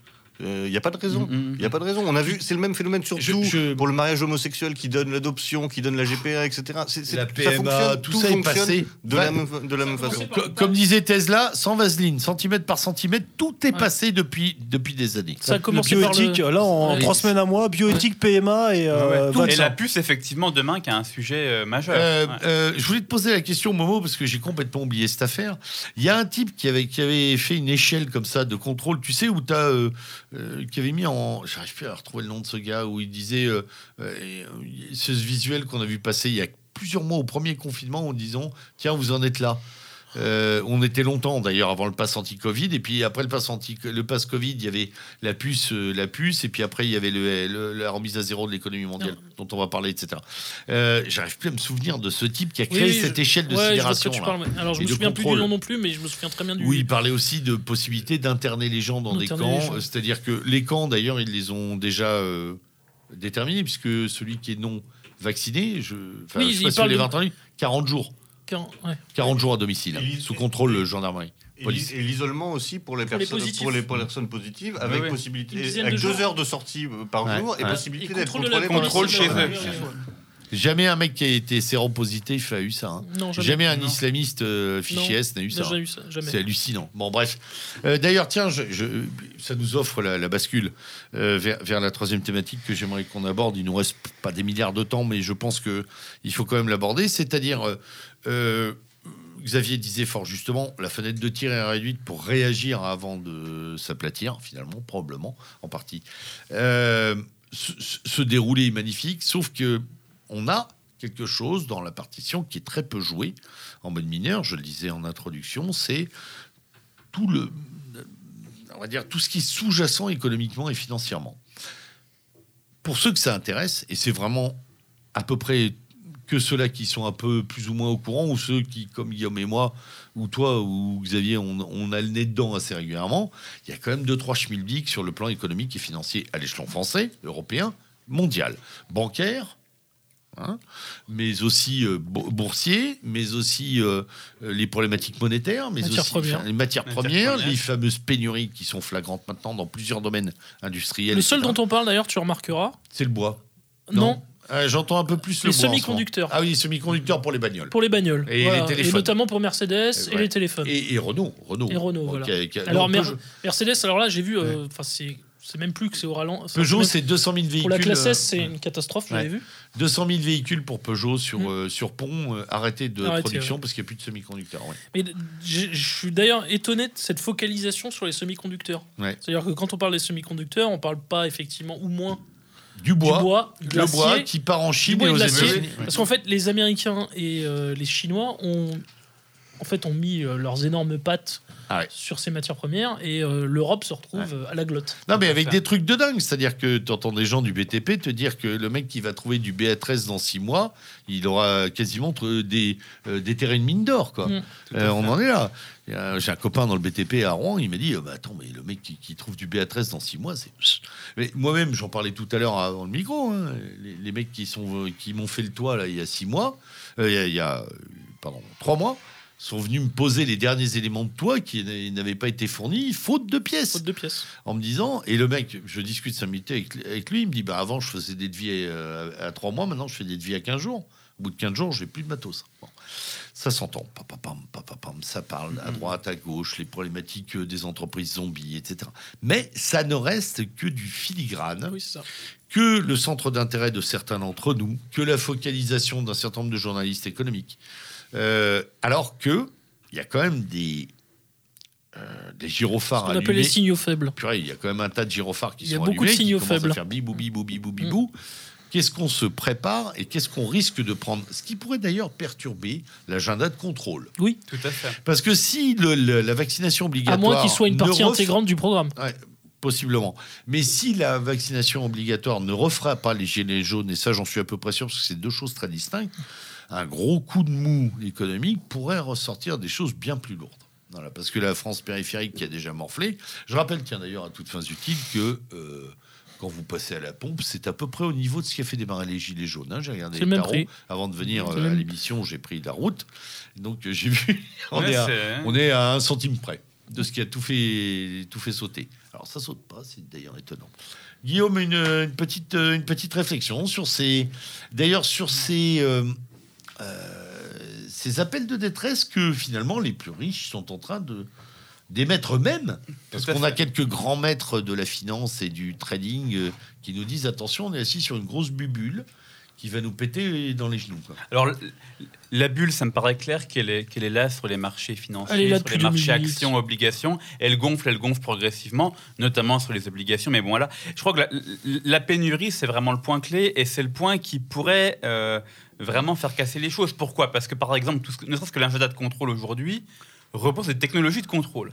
Les technologies de contrôle, c'est quoi? Des or- des ordinateurs, etc. Donc, c'est des puces, c'est des terres rares, c'est des.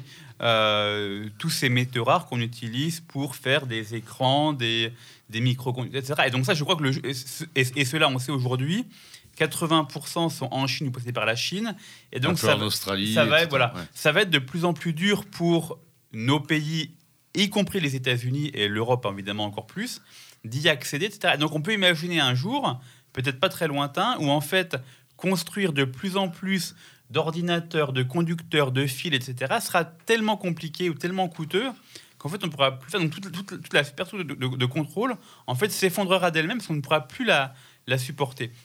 Et ça, je crois, c'est un espoir qu'on peut avoir, c'est qu'en fait, En, en creux, tu dis qu'en gros, si on parle pas tellement des pénuries, c'est qu'on veut pas non plus alerter sur la possibilité de, de cette affaire-là. Je crois que je crois que je crois qu'elles elles- elles- elles- elles arrivent, elles arriveront parce qu'on a dans tous les cas des ressources épuisables que par définition on épuise chaque fois qu'on les consomme. Alors est-ce que ça commencera par les terres rares, le, Le, bo- ca- le plomb, le bois, le, sable, ouais. les métaux, etc. Cobalt. ou le pétrole C'est parti pour dur, beaucoup quand même. hein. C'est dur à dire, mais il n'empêche que sur, sur des choses comme les terres rares, c'est déjà très sensible. Euh, des achats assez limités pour euh, des batteries électriques, etc., ça a un impact majeur sur la demande. Et donc, je crois qu'on on- on- on- on va vers ce genre de pénurie. Oui, le problème est intéressant parce que c'est le, le problème, c'est pas de dire que tout va disparaître du jour au lendemain, que nos auditeurs comprennent bien. C'est non. qu'à un moment, si vous devez acheter un téléphone euh, portable 15 000 euros, euh, vous téléphonez plus, quoi. Tout à fait, Voilà. tout à fait. Et il y, a- il y a toujours effectivement là-dedans la problématique, comme pour le pétrole, mais que c'est pareil pour tout, du coût de l'extraction relativement à ce qu'on en retire. Sur le pétrole, c'est frappant. Il y a 40 ou 50 ans, pour extraire un baril de pétrole, fallait un dixième de baril de pétrole.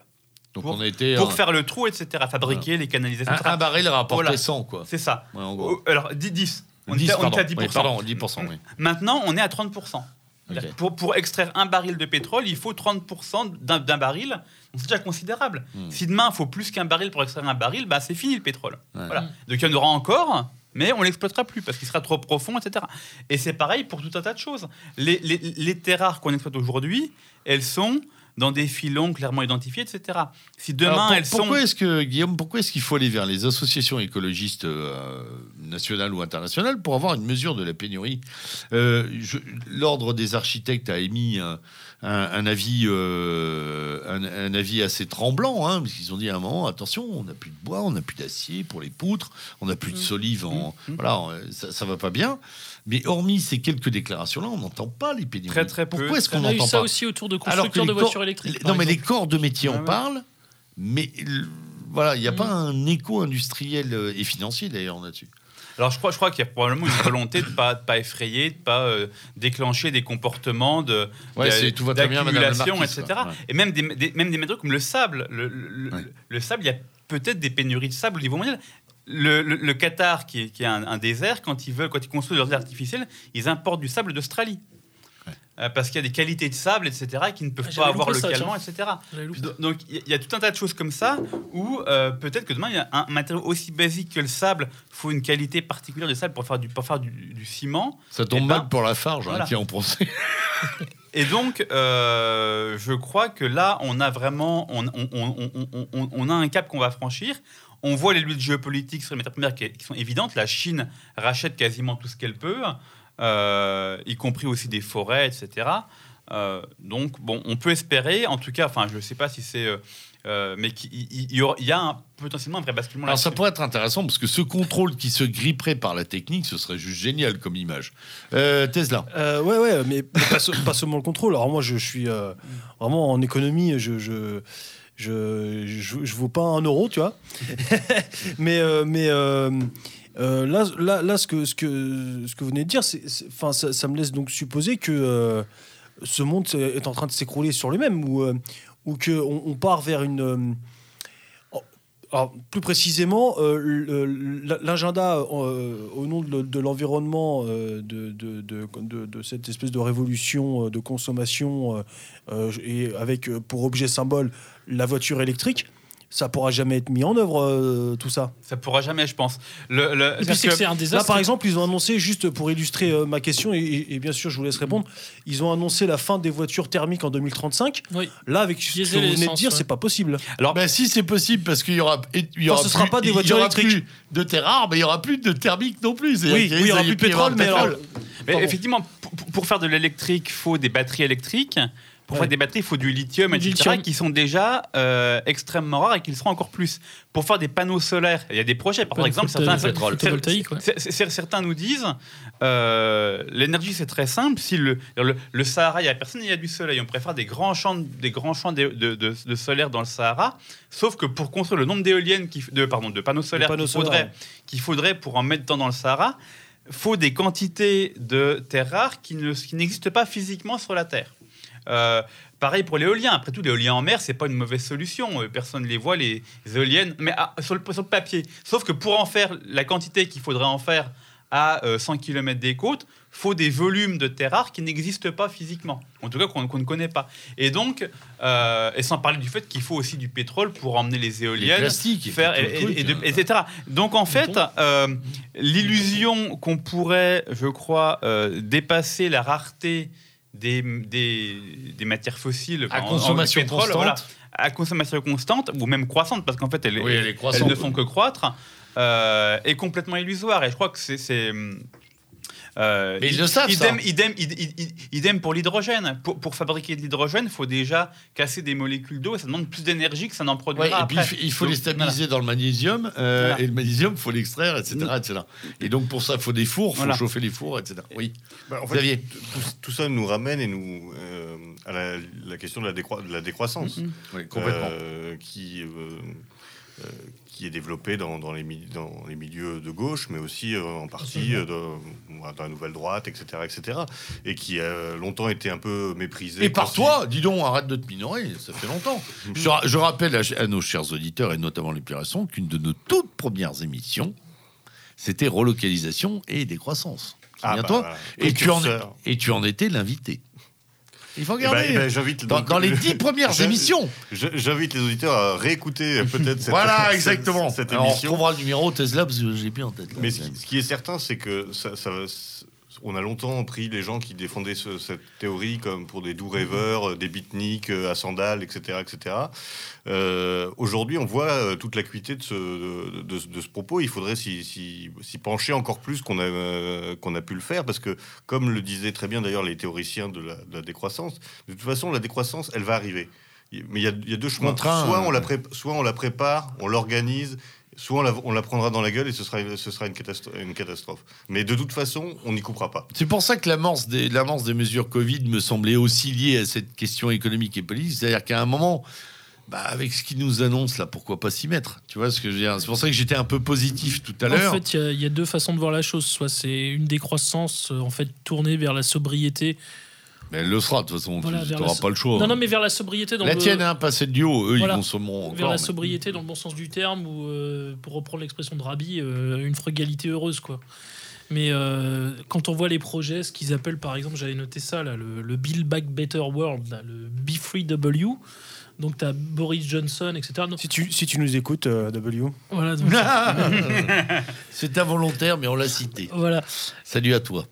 Oui. Il y a, donc il y avait Johnson et compagnie. Donc en gros, on va traduire. Enfin, euh, Ouais, Vas-y, s'il te plaît. c'est pour- reconstruire le monde, euh, un, monde meilleur ou euh, enfin rebâtir le, le monde en mieux. Ça, on pourrait le traduire comme ça. Génial.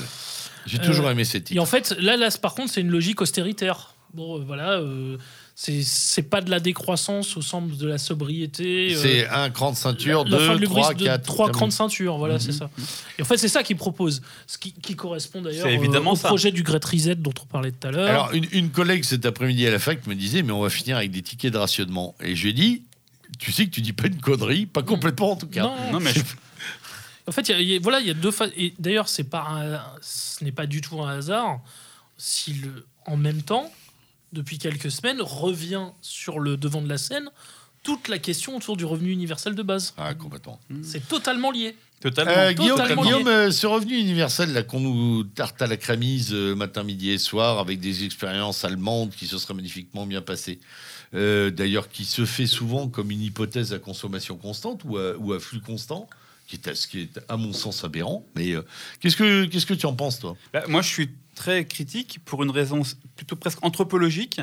C'est que je pense que c'est l'aboutissement d'une logique totalement individualiste, où en fait, on prend acte du fait qu'il n'y a plus de projet politique, que le seul projet qui reste, c'est de faire en sorte que chacun puisse consommer, et donc on va donner à chacun un peu pour pouvoir être un, Un peu, con- pécule, ouais. un peu consommateur, et qu'en fait, on se dit il n'y a plus de politique sociale, il n'y a plus de vision euh, du peuple, simplement chacun, en tant qu'individu, a son petit droit à la consommation et va pouvoir euh, l'exercer et on le modulera, etc. C'est l'aboutissement de la Voilà. logique du Tititainment Oui, euh, le de fameux Brzezinski euh, voilà. Et des 80-20, quoi. voilà. Palo Alto et Palo compagnie. Alto Donc, et je- compagnie, donc, dont on a déjà parlé avec Michel ici. Oui, la, la notamment. fameuse ingénierie la sociale. fameuse ingénierie sociale, voilà, bon bah, tu verses un universel de base.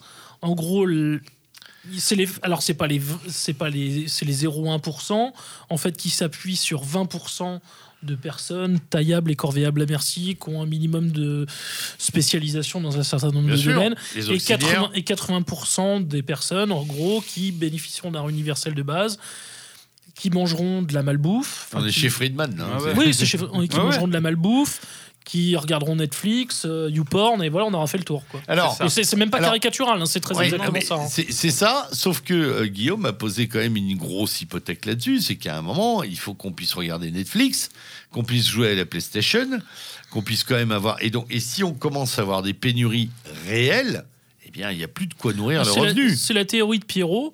Pierrot dit toujours que, Oui. bon, en gros, les.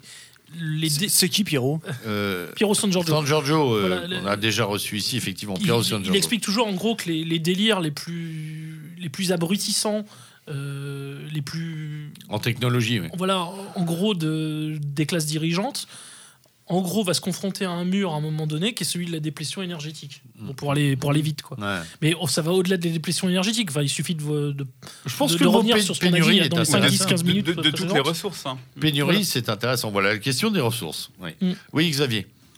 Oui, je, je pense que l'épisode Covid prépare tout à fait bien ce- ce- cette situation, puisqu'on a déjà habitué les gens à rester chez eux, euh, qui se sont habitués à, s'a- à- à s'apercevoir qu'ils pouvaient survivre sans avoir de connexion, euh, de connexion sociale, et qu'apparemment ça les a pas tellement dérangés. Au contraire. Euh, au contraire, donc on, peut, on pourrait voir ça aussi comme un préparatif à une sorte de passage, en effet, à ce revenu universel et à ce cantonnement Bah, des, D'ailleurs, pardon, vas-y. des, des- des gens chez, chez eux, etc., sans but, en effet, autre que finalement survivre. Mm. D'ailleurs, survivre et se distraire plus ou moins. Ouais. Et en effet, on peut espérer dans, ce- dans, la, euh, dans la pénurie le fait qu'il y aura une sorte de rupture, mais on peut très bien imaginer qu'à la place de la PlayStation, on ait des médicaments ou de la drogue. Et, le- et le- la légalisation du cannabis irait tout à fait dans ce, dans ce, dans ce sens-là. Macron a T'as trop d'ailleurs lu annoncé que- 1984 et Fahrenheit 451 Non, mais t'as parfaitement Moi, je raison. Je, te suis à c'est- 1000%. Tu sais le film de James Cameron qui est exceptionnel, euh, Ah. euh, Strange Days. Oui, exactement. Voilà, bah, les gens se mettent un casque sur la tête, en gros pour avoir des, des Devant le vies micro, rêvées. devant le micro. Euh, se mettent un casque sur la tête pour avoir des vies rêvées et fantasmées. Mm. Euh, alors bon, certaines sont inspirées par des faits réels, d'autres euh, C'est des, des- des- des souvenirs qui sont euh, qui Retravailler, repenser, retravaillés, etc. repensés, Ouais. etc. Mais euh, enfin oui, Et effectivement. ben, il y a non, mais il faut, à un Fahrenheit, moment, euh, il faut nourrir la bête parce ouais, que. Et Equilibrium. Un Ah oui, oui, magnifique. euh, Oh là aussi où Quel- les gens prennent des, prennent des doses euh, Oui, de médicaments de quotidiens. médicaments pour ne plus avoir aucune émotion. Ouais, pour stopper les émotions, ça, c'est intéressant oui, c'est passionnant aussi. Alors effectivement, je pense que même si tout ça est, est- est- est vrai, ça aussi a une limite, à savoir que notre système euh, euh, actuel, où il y a euh, 3% des gens qui produisent de leur alimentation, enfin d'agriculteurs, etc., notre système hyper urbanisé, même si on met les gens dans leur appartement tout seuls chez eux, dans un monde en ville, ne peut tenir que parce qu'il y a le pétrole aujourd'hui, que parce qu'il y a une, une agriculture hyper chimique qui permet cette hyper spécialisation et cette ultra concentration urbaine, et que le jour où il y a vraiment des pénuries énergétiques, etc., La question, il faudra remplacer l'énergie l'énergie fossile par de l'énergie euh, humaine, et donc on, on ira vers un reflux des villes. On- donc en fait, Ce que tu disais d'ailleurs, c'est l'hypothèse Voilà. hydrogène, c'est une blague pour le moment. Voilà, c'est tout. Ah Moi, oui, je- oui, oui, Pour moi, c'est une blague. hein. Euh, Soi-disant, on va quitter la civilisation euh, carbone, pétrole pour passer à la civilisation hydrogène. Ouais. Vas-y, euh, euh, stabilise-moi une galette d'hydrogène sans, car- sans pétrole. c'est pas possible, c'est pas possible. Euh, voilà, qu'on le qu'on le, veuille ou non, c'est pas possible. Alors Euh, pourquoi est-ce que euh, la- question est euh, qui clora gentiment le débat parce que nous atteignons les, les- les deux heures d'émission. euh, pourquoi est-ce que finalement on continue à nous formuler ces solutions-là comme étant voilà quasi hollywoodiennes et cinématographiques avec une, un happy end, alors que je ne peux pas penser que tous ces gens euh, soient dans l'ignorance de la pénurie, des problématiques d'attrition des matières premières, des problématiques de d'ailleurs d'interruption de circuit, parce que tu l'as dit euh, fort justement, Guillaume, à un moment, si la Chine, elle veut, elle chante le robinet, on pleure comme des bébés. Si les agriculteurs ont un souci, plus personne ne bouffe, quoi. Je veux dire, ça tient. Dire, là, on va finir notre émission, on va pas aller chercher notre bouffe dans le bois d'à côté à la lance euh, durcie au feu de bois, quoi. Hein, ok, on rentre à la maison, on mange. On est dans une hyper dépendance, d'une très grande fragilité systémique. Pourquoi est-ce qu'on continue à nous vendre ça? Qu'est-ce qu'on cherche? Ça... Aucun abrutissement ne peut résister à, un choc physique. Bah, Si non, alors, je crois qu'effectivement, je, je- je pense déjà qu'il y a effectivement le fait que si effectivement on est dépendant de réseaux d'approvisionnement extrêmement complexes, d'un système économique de prix d'échange extrêmement complexe, le jour où on n'y croit plus, euh, et ça peut arriver très vite, euh, eh ben c'est une involution quasiment immédiate de la société. Et donc je crois que pas grand monde n'a intérêt à ce que les gens comprennent, comprennent tout ça. Ouais. Euh, Rappelons-nous les premiers jours, enfin la, la- la veille du, pré- du premier confinement, les rues dans les supermarchés, euh, et on a quand même eu les, les, Papier mini- toilette, ouais. les- les- les- les ministres nous disant il n'y aura pas de pénurie. Mais alors, certes, il n'y en a pas eu, ou, ou très peu, mais il y aurait pu y en avoir. Et ça s'est peut-être pas joué à grand-chose qu'il n'y en ait pas eu. Les supermarchés ont un jour de stock. Oui, je sais. Si euh, demain, euh, il y a une rupture euh, D'approvisionnement. d'une même, nature ou d'une autre, même- même plus simple, hein, ce que disait, euh, je sais plus qui, il y a pas longtemps, une simple grève, par exemple, des, des camionneurs qui se mettraient à bloquer les autoroutes, il y a des pénuries de 24 heures après. Tout à fait, tout à fait. Et, et, et, et, et- et sans parler si ça dure un peu, et s'il y a un problème, parce qu'à la limite, une, une pénurie de nature physique, on finit par la résoudre. Mais s'il y a une pénurie de confiance où les gens pensent que pendant très longtemps, il n'y aura plus rien, eh bien, du jour au lendemain, tout s'arrête. hein. Ouais. Euh, ce qui est l'histoire des hyperinflations en Allemagne dans les en 23, etc. Enfin, que, Ça, c'est ça, c'est le cauchemar. que- je pense Voilà. qu'ils y pensent. hein. Et ça, je, et ça, je, pense- je, je- pense qu'ils y pensent. Ils ont évidemment intérêt et ils sont baignés de cette idéologie progressiste où ils pensent que tout ira toujours. Donc, ils ont, ils, ils- ils ont beaucoup de mal à penser à tout ça. Euh, Est-ce que la facture aussi, euh, bah, ce qu'on appelle pudiquement, euh, enfin, non, c'est toujours la novlangue euh, permanente, euh, les politiques non conventionnelles monétaires, en gros, euh, la planche à billets. hein. Ouais, bien sûr. Bah, c'est ce Voilà. que font les Voilà, Américains. là, de- depuis 2008, en gros, bon, parce que finalement, on n'est jamais sorti de 2008. Oui. jamais. On n'est jamais sorti de 2008. C'est un long, euh, un long processus euh, qu'on vit lentement, euh, à bas bruit depuis 2008. Ce Euh, n'était pas ouais. une crise, mais un bouleversement. Voilà, c'est ça, ouais. Ouais, abolition De- du ce risque. qu'on dit, po- euh, ce qu'on enfin, ce qu'on appelle aussi pudiquement, alors des fois on dit politique non conventionnelle, politique d'accommodement monétaire, etc. Enfin, tout ça, c'est c'est la même chose, en fait, ça s'appelle les planches à billets, c'est la création monétaire ex nihilo. Euh, bah, la facture arrive. La facture arrive. Eh, mais à quelle échéance C'est ça qui est. Ah oui, non, mais ça c'est le toujours l'éternelle question, c'est à quelle échéance? Alors bon, par exemple, bon, si on écoute euh, Jovanovic, ça aurait dû arriver avant-hier. Ouais. Euh, pour Pierrot, il va te dire que c'est après-demain. Euh, Pour d'autres, c'est la, la green growth, la croissance verte qui voilà, va la, résoudre croissance, la la croissance verte. Alors, je, je vous parlais du fameux euh, euh, tout à l'heure, euh, peu de gens ont entendu parler, mais j'invite vraiment nos auditeurs à s'intéresser à ça, le, le fameux Fit 55 Green New Deal, Mm. qui est un programme, alors là, mais pour le coup, de décroissance austéritaire. Euh, donc, c'est Oui, pas de la c'est décroissance. Giraud qui pousse ça, euh, Voilà, des- notamment, et voilà. d'autres. là. Donc, en gros, c'est la Les labos désindustrialisation. que monte Biden. voilà, la désindustrialisation massive euh, de l'Europe, enfin de la France et de l'Europe, de ce qui reste en gros d'industrie en Europe. hein. Voilà, donc c'est la fin de l'industrialisation européenne, enfin de C'est bien, on va être des Quakers. euh, Voilà, on va être des Quakers, des Amish, mais ça c'est dans le meilleur des cas. hein, ça c'est. ouais, je sais, je plaisante. Et donc le, le Fit 55 Green New Deal, qui est un programme totalement assumé euh, de l'Union européenne. Voilà. Hmm. Et là, c'est de la décroissance purement austéritaire, c'est ce que tu disais tout à l'heure, Ouais. les trois crans de la ceinture. Euh, Xavier, et puis après on va conclure, mes amis, parce qu'on a dépassé les deux heures. Oui, donc c'était juste pour répondre rapidement à ta première question. Pourquoi on continue à nous vendre ce, ce- ce programme? Moi, je pense qu'il y a aussi un aspect, c'est que le capitalisme est devenu une pensée religieuse. Oui. C'est-à-dire, Oui. on a décrété qu'il n'y avait pas d'alternative. Donc, il peut pas y avoir d'échec. Parce que Ah non, mais moi j'ai écouté le, ba- Voilà. le gouverneur de la Banque de France ce matin, il a la patate. Quoi. Donc il il y a une pensée d'ordre religieux qui veut que de toute façon on trouvera une solution, le génie humain, la technique euh, inventera des choses qui permettront de surtout pas remettre le principe de base du capitalisme. Et donc c'est le, en effet le, la, course en, euh, la course en avant Maximisation voilà, des profits. pour, ne pas, pour ne pas remettre en cause cette possibilité d'autre chose que le La capitalisme. doxa contre le réel. Oui, Ouais, effectivement, euh, Tazar. c'est, ce sont les propos tenus euh, pratiquement mot pour mot de, de- de Macron euh, au forum de Davos. hein. Nous résoudrons les problèmes par euh, l'ingénierie euh, numérique euh, et technologique. L'IA. Ouais. Ouais, Il y a Oui, vraiment c'est- des- il y a vraiment- oui, ce sont des systèmes de Non, mais c'est des nouvelles professions Ouais. de foi en fait. Alors nous qui sommes clairvoyants et non... euh, Ah ben on est des hérétiques. Voilà, nous En fait, sommes on est les de- nouveaux de- de- hérétiques, Nous hein. devenons des hérétiques. Mais c'est sympa d'être hérétique euh, à notre époque quand même. Bien, messieurs, euh, 2h04. Alors juste Oui. un mot Ah, quand même qui est quand même important. Oui. Tu disais tout à l'heure, est-ce qu'ils sont conscients de tout ça? Est-ce que en fait, Je y a suis deux- pas certain qu'il le alors soit il y a deux totalement. éléments qui me font dire que certains le sont. Oui, mais pas tous. hein. Par exemple, il y a 3-4 semaines, c'est passé totalement inaperçu et pourtant c'était absolument énorme. Il y a Tyrell et Blanchard, donc un ancien responsable du FMI, très haut poste au FMI, je crois qu'il était à la Chef économiste, je voilà, crois. chef économiste à l'époque de Strauss-Kahn.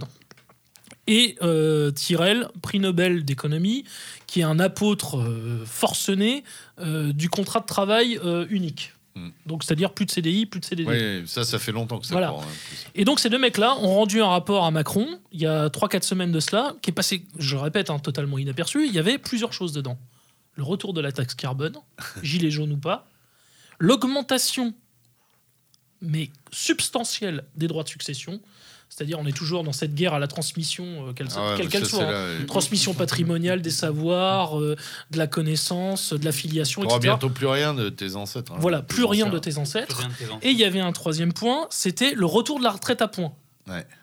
En gros, ce qui a provoqué euh, quasiment 5 à 6 semaines de blocage Ah de bah la oui. France entre euh, la fin 2019 et le début Ouais, c'est 2020. ça. Voilà.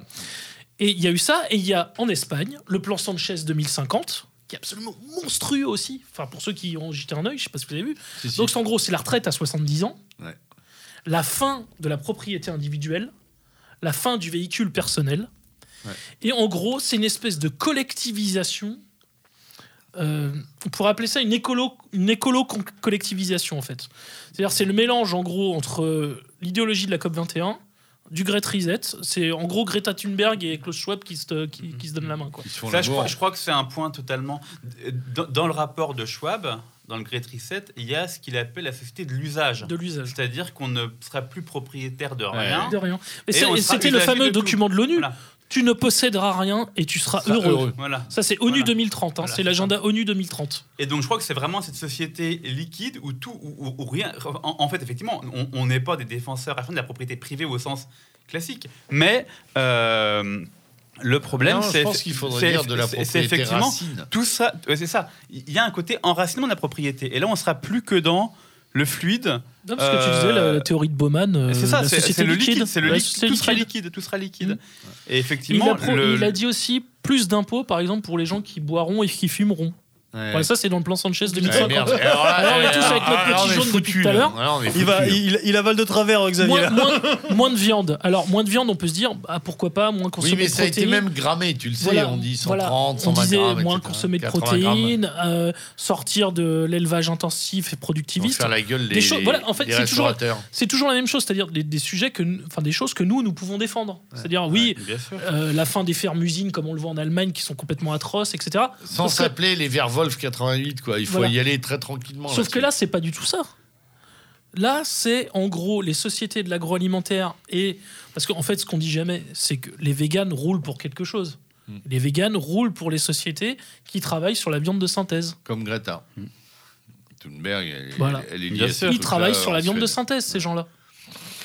Oui, Xavier. Et puis après, il faut Alors, vraiment qu'on en termine. ju- Juste une gens. toute petite incise, parce que tout ce que tu- tu viens de dire me fait euh, penser à une bande dessinée qui s'appelle SOS Bonheur, qui, est, qui a été publiée en 1988. J'invite vraiment les, euh, les, quelque audi- chose, les ça. auditeurs à, Ouais. se Jean Van ruer, Damme. à se ruer de Van Damme et Griffo. Ah oui, oui, oui. qui prévoit tout à fait cette société hyper sanitaire de contrôle, etc. Vous êtes au restaurant, vous commandez un, un steak, le serveur vous, euh, vous, euh, scanne, vous dit ah non vous vous pouvez pas parce que vous avez du, du cholestérol, etc. diabète. Donc euh, pour vous ce sera euh, des carottes, des carottes Vichy, où il y a des brigades qui viennent quand vous êtes à l'extérieur vous mettre des des cache-nez autour de la, au- autour du cou, etc. etc. C'est c'est donc il y a, il y a 88, hein, ça, ça Ouais. remonte. Eh C'est exactement ce que nous sommes en train Le, en- pro- le- le- le en- problème, Xavier, et là en tu mets, vivre. tu mets le doigt dessus, c'est que la science-fiction a, a vachement raison ces 20 dernières années. Ah ben on Ça est pas fout les loin. jetons. Mais ça vraiment c'est une BD à, Eh à ben, découvrir. Eh bien, on va, on va justement, euh, on va s'arrêter sur cette note tout à fait positive euh, euh, en termes de culture. hein. La BD de Vandame et, Vandame et Griffo. et Griffo, SOS Bonheur. Si vous- Oui, c'est oui, c'est Vandame, mais on dit toujours. euh, Enfin, oui, oui, c'est Vandame.